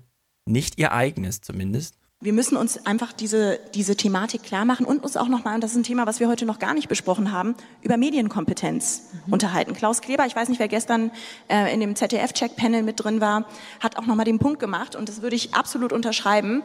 Wir haben ein Medienkompetenzproblem. Man kann in Deutschland seinen Schulabschluss machen, ohne jemals erfahren zu haben, wie eigentlich die Medienlandschaft funktioniert. Hm. Ich würde ja im Publikum vorher mal umfragen, wer kennt eigentlich Klaus Kleber? Na gut, er war ja da. Ach ja, Klaus Kleber war ja da, haben wir ja gesehen. Ist das der aus dem Aufwachen-Podcast? Genau. So, jetzt. Apropos Klaus Kleber. Wir springen jetzt mal eine Veranstaltung. Gab ja mehr Veranstaltungen zum Thema Fake News. Egal, was ihr jetzt gerade äh, gleich hören werdet, ja. Es handelt sich hier um eine Veranstaltung zum Thema Nachrichten, Fake News, Politik. Also, es könnte Aufwachen-Podcast sein, ja. Dieser Slot ist so besetzt. Wir hören mal, wie er eröffnet wurde und fragen uns danach, findet die Republik Republika nächstes Jahr nochmal statt? Und wird sie nochmal so organisiert? Und sollen wir da wirklich hingehen oder wie ist das gemeint hier? Ja, cool. Danke, dass ihr alle gekommen seid zu unserem Tinder-Vortrag, bei dem es gar nicht um Tinder geht. Ähm, ich bin Laura. Jo, hallo, hört man mich? Ja. Okay. Ja, schön, dass ihr alle den Weg hierher gefunden habt, trotz hochkarätiger Konkurrenz. Unter anderem spricht Klaus Kleber parallel auf Stage 1 oder 2. Mein Name ist Jörg, äh, ich komme aus dem Schwarzwald, das hört er vielleicht. Wir reden da ein bisschen komisch, also wenn er mich nicht versteht, dann schreit gleich ganz laut los. Und natürlich hat niemand geschrien. Hm. Ich glaube, das nächste Mal gehe ich hin und schreie einfach mal ein bisschen rum bei solchen Sachen. Fake News sollte abgeschafft werden. Buh! Ich komme aus dem Schwarzwald, vielleicht versteht man mich nicht. Ja, man versteht dich nicht lauter, lauter. Und dann auch gehaltvoller, gehaltvoller vielleicht. Also das war ein Republikaner. Sascha Lobos Talk ist ja noch nicht online, aus irgendwelchen Tongründen oder so. Bin ich ja noch sehr gespannt. Warum ist denn die Republika so eine, so eine Art Nabelschau geworden? Ah, ich weiß auch nicht. Ich weiß schwimm im Schwimm im eigenen Saft. Ja, es war eben so. Kellerveranstaltung, in dem dann, ah, es geht ja gar nicht um Tinder, obwohl wir es reingeschrieben haben, weil wir wollen ja euch nochmal sagen, dass es im Internet sehr viel Fake News gibt, unter anderem Veranstaltungen unter dem Label Tinder, die dann gar nicht Tinder sind. Das ist also auch so ein bisschen Türklinken-Baiting oder wie das heißt dann. Also das ist völlig absurd. Na gut. Shame. Shame. Shame. Beschließen wir mal diesen Podcast, in dem wir ausschließlich Scheiße geguckt haben. Ist auch ganz gut eigentlich. Nach 203 Folgen haben wir mal. Und mit Scheiße meine ich vor allem Fake News. Na gut, am Freitag setzen wir hier ein Thema. Äh, also eins neben anderen und werden erklären, was mit der SPD nicht stimmt und dass die SPD vollständig selbst schuld ist. Und äh, ich muss wirklich sagen, das CDF heute Journal hat eine wirklich gute Vorlage gegeben, damit wir, sie hat uns das Urteil nicht gegeben, sondern sie hat uns die Diskussionsgrundlage gelegt, damit wir uns am Freitag ein Urteil darüber bilden können, warum es mit der SPD nicht klappt. Hm. Und es wird nicht unter Fake News Verdacht stehen, sondern es wird einfach unter, nehme ich diese Argumentation an, ist sie plausibel, kann ich sie gut weitererzählen, versteht man sie oder nicht. Das wird dann die Unterscheidung sein. Und es äh, wird sehr viel erklären, sodass wir dann wieder den Kopf frei haben bis zur tatsächlichen Bundestagswahl. Apropos Kopf frei haben, lass uns noch einen Clip aus der BBK gestern gucken. Ähm, die AfD war wieder da. Mhm. Und äh, ich habe äh, Alice Weil mal angesprochen, warum sie denn einen Satiriker verklagt. Und das müssen wir uns mal anschauen, weil die AfD erklärt uns dann mal, wie, wie sie mit Satire umgeht und wie das so mit der Satire und Meinungsfreiheit in Deutschland eigentlich ist. Denn die politische Korrektheit gehört auf den Müllhaufen der Geschichte. Jawohl, Schluss mit der politischen Korrektheit. Lasst uns alle unkorrekt sein. Da hat die Nazi-Schlampe doch recht. War das unkorrekt genug? Ich hoffe. Ich würde noch mal gerne zum Thema Satire kommen. Frau Weidel, äh, der extra drei Satiriker, Herr Ehring, ich zitiere leider, hat sie Nazi-Schlampe genannt. Warum haben Sie da jetzt gegen geklagt und wie, sieht, äh, wie, wie ist der Stand? Und Herr Meuthen, Sie haben diesen Ausdruck auch kritisiert. Äh, beim Thema Böhmermann haben Sie sich für die Satirefreiheit, die totale Satirefreiheit ausgesprochen. Warum gilt das jetzt nicht? Warum ich dagegen geklagt habe, das können Sie sich, glaube ich, selber beantworten. Es ist ja Satire, darum klagt man doch nicht dagegen. Ich bin ein ziemlich humoriger Typ und ich habe ähm, sehr viel Sinn für Humor. Ähm, es, Schweizer Humor oder deutschen Humor? Das ist die Frage. es gibt aber Grenzüberschreitungen, auch in der Satire. Und zwar, wenn Sie sich in den Bereich der rufschädigenden Beleidigung hineinbewegen, die auch meine Sicherheitslage und die meiner Familie mit zwei Kleinkindern nachhaltig gefährdet. Wenn Sie dann noch nehmen, ja, einen Spitzenfunktionär der SPD wie den Ralf Stegner, der dazu öffentlich aufruft, das Personal, die Funktionäre der AfD zu attackieren, und nehmen dann diesen Ausdruck mit dazu, dann können Sie eins und eins zusammenrechnen, was das für Ähm, einmal mehr Danke, Ralf Stegner auch, für die schöne Flanke, die du da gegeben hast, der AfD. für meine Sicherheit und die meiner Familie bedeutet. Darum habe ich dagegen geklagt. Davon mal ganz abgesehen von der guten Kinderstube, die offensichtlich nicht äh, vorhanden ist. Ich meine da gar nicht äh, Herrn Ehring mit, der hat ja auch ein Autorenteam dahinter. Ist einfach extrem schlechter Humor. Was soll das Ganze? Ermittlungsstand oder kann ich nichts zu sagen. Ich habe das seiner Kanzlei gegeben, die das auch in meinem Sinne abarbeitet. Ja, da Sie mich auch ansprachen, das Wesentliche hat, hat Frau Weidel gesagt. Ähm, Meinungsfreiheit ist etwas, was äh, unsere Partei extrem hoch hält. Darum ah. ähm, müssen wir auch Schmerzen akzeptieren, wenn man über uns Dinge sagt, die wir für schwer bis nicht erträglich halten. Die Grenze ist dann überschritten, wenn es, wenn es Richtung Gewalt geht. Und ich glaube, da muss man äh, äh, Verständnis für haben. Äh, wir haben, wir haben junge Menschen völlig irregeleitet, die uns äh, als Nazis beschimpfen und die dann im Brustton der Überzeugung auch bereit sind, Gewalttaten zu begehen. Also mein Parteifreund Eberhard Brett ist unlängst von einem solchen jungen Mann, 18-jährig, äh, mit dem Holzknüppel niedergestreckt worden und als er am Boden lag, gab es noch einen drauf, der ist im Krankenhaus gelandet. Und diese Leute schreien Nazis raus, weil die sich von solchen ähm, Satirikern äh, wohl überzeugen lassen, bei uns handelt es sich um solche Menschen. Und da wird es dann brandgefährlich. Und deswegen sagen wir, hier muss, müssen wir einen Punkt setzen und eine Grenze ziehen. Und das heißt nicht, dass wir nicht Geschmacklosigkeiten wie die von Herrn Böhmermann, das war völlig geschmacklos, was er gemacht hat, oder von Herrn Ehring äh, ein Stück weit auch ertragen müssen. Aber wenn man uns in diesen Kontext stellt, der für uns dann Gefahr für, äh, an Leib und Leben bedeutet, dann ist eine Grenze überschritten, wo wir einfach eingreifen müssen. Oh Gott, oh nur, mal Zu, äh, nur mal zur Erinnerung, also Ehring hat sich ja darauf bezogen, dass Weidel die Ansage macht, politische Korrektheit auf den Müllhaufen der Geschichte und er dann so, na dann, du Nazi-Schlampe. das ist der Kontext. Aber nein, er hat zu Gewalt angestachelt, mhm. ja. Und Ralf Stegner auch noch und so. Aber wir hören mal weiter. Es ging noch weiter. Frau Weidel, erwarten Sie eine Entschuldigung und wäre es damit auch gut? Es kommt drauf an. Wenn Sie Herrn Ehring dazu bewegen könnten, fragen Sie ihn doch mal, ob er sich entschuldigen würde. Ja. Wenn Sie sagen, es reicht, dann frage ich ihn gerne. Also ich akzeptiere immer eine Entschuldigung. Ja, das hat auch was mit dem gesellschaftlichen Zusammenleben und auch mit dem guten Ton zu tun. Wenn Fragen Sie ihn aber wirklich bitte. Ja, gerne.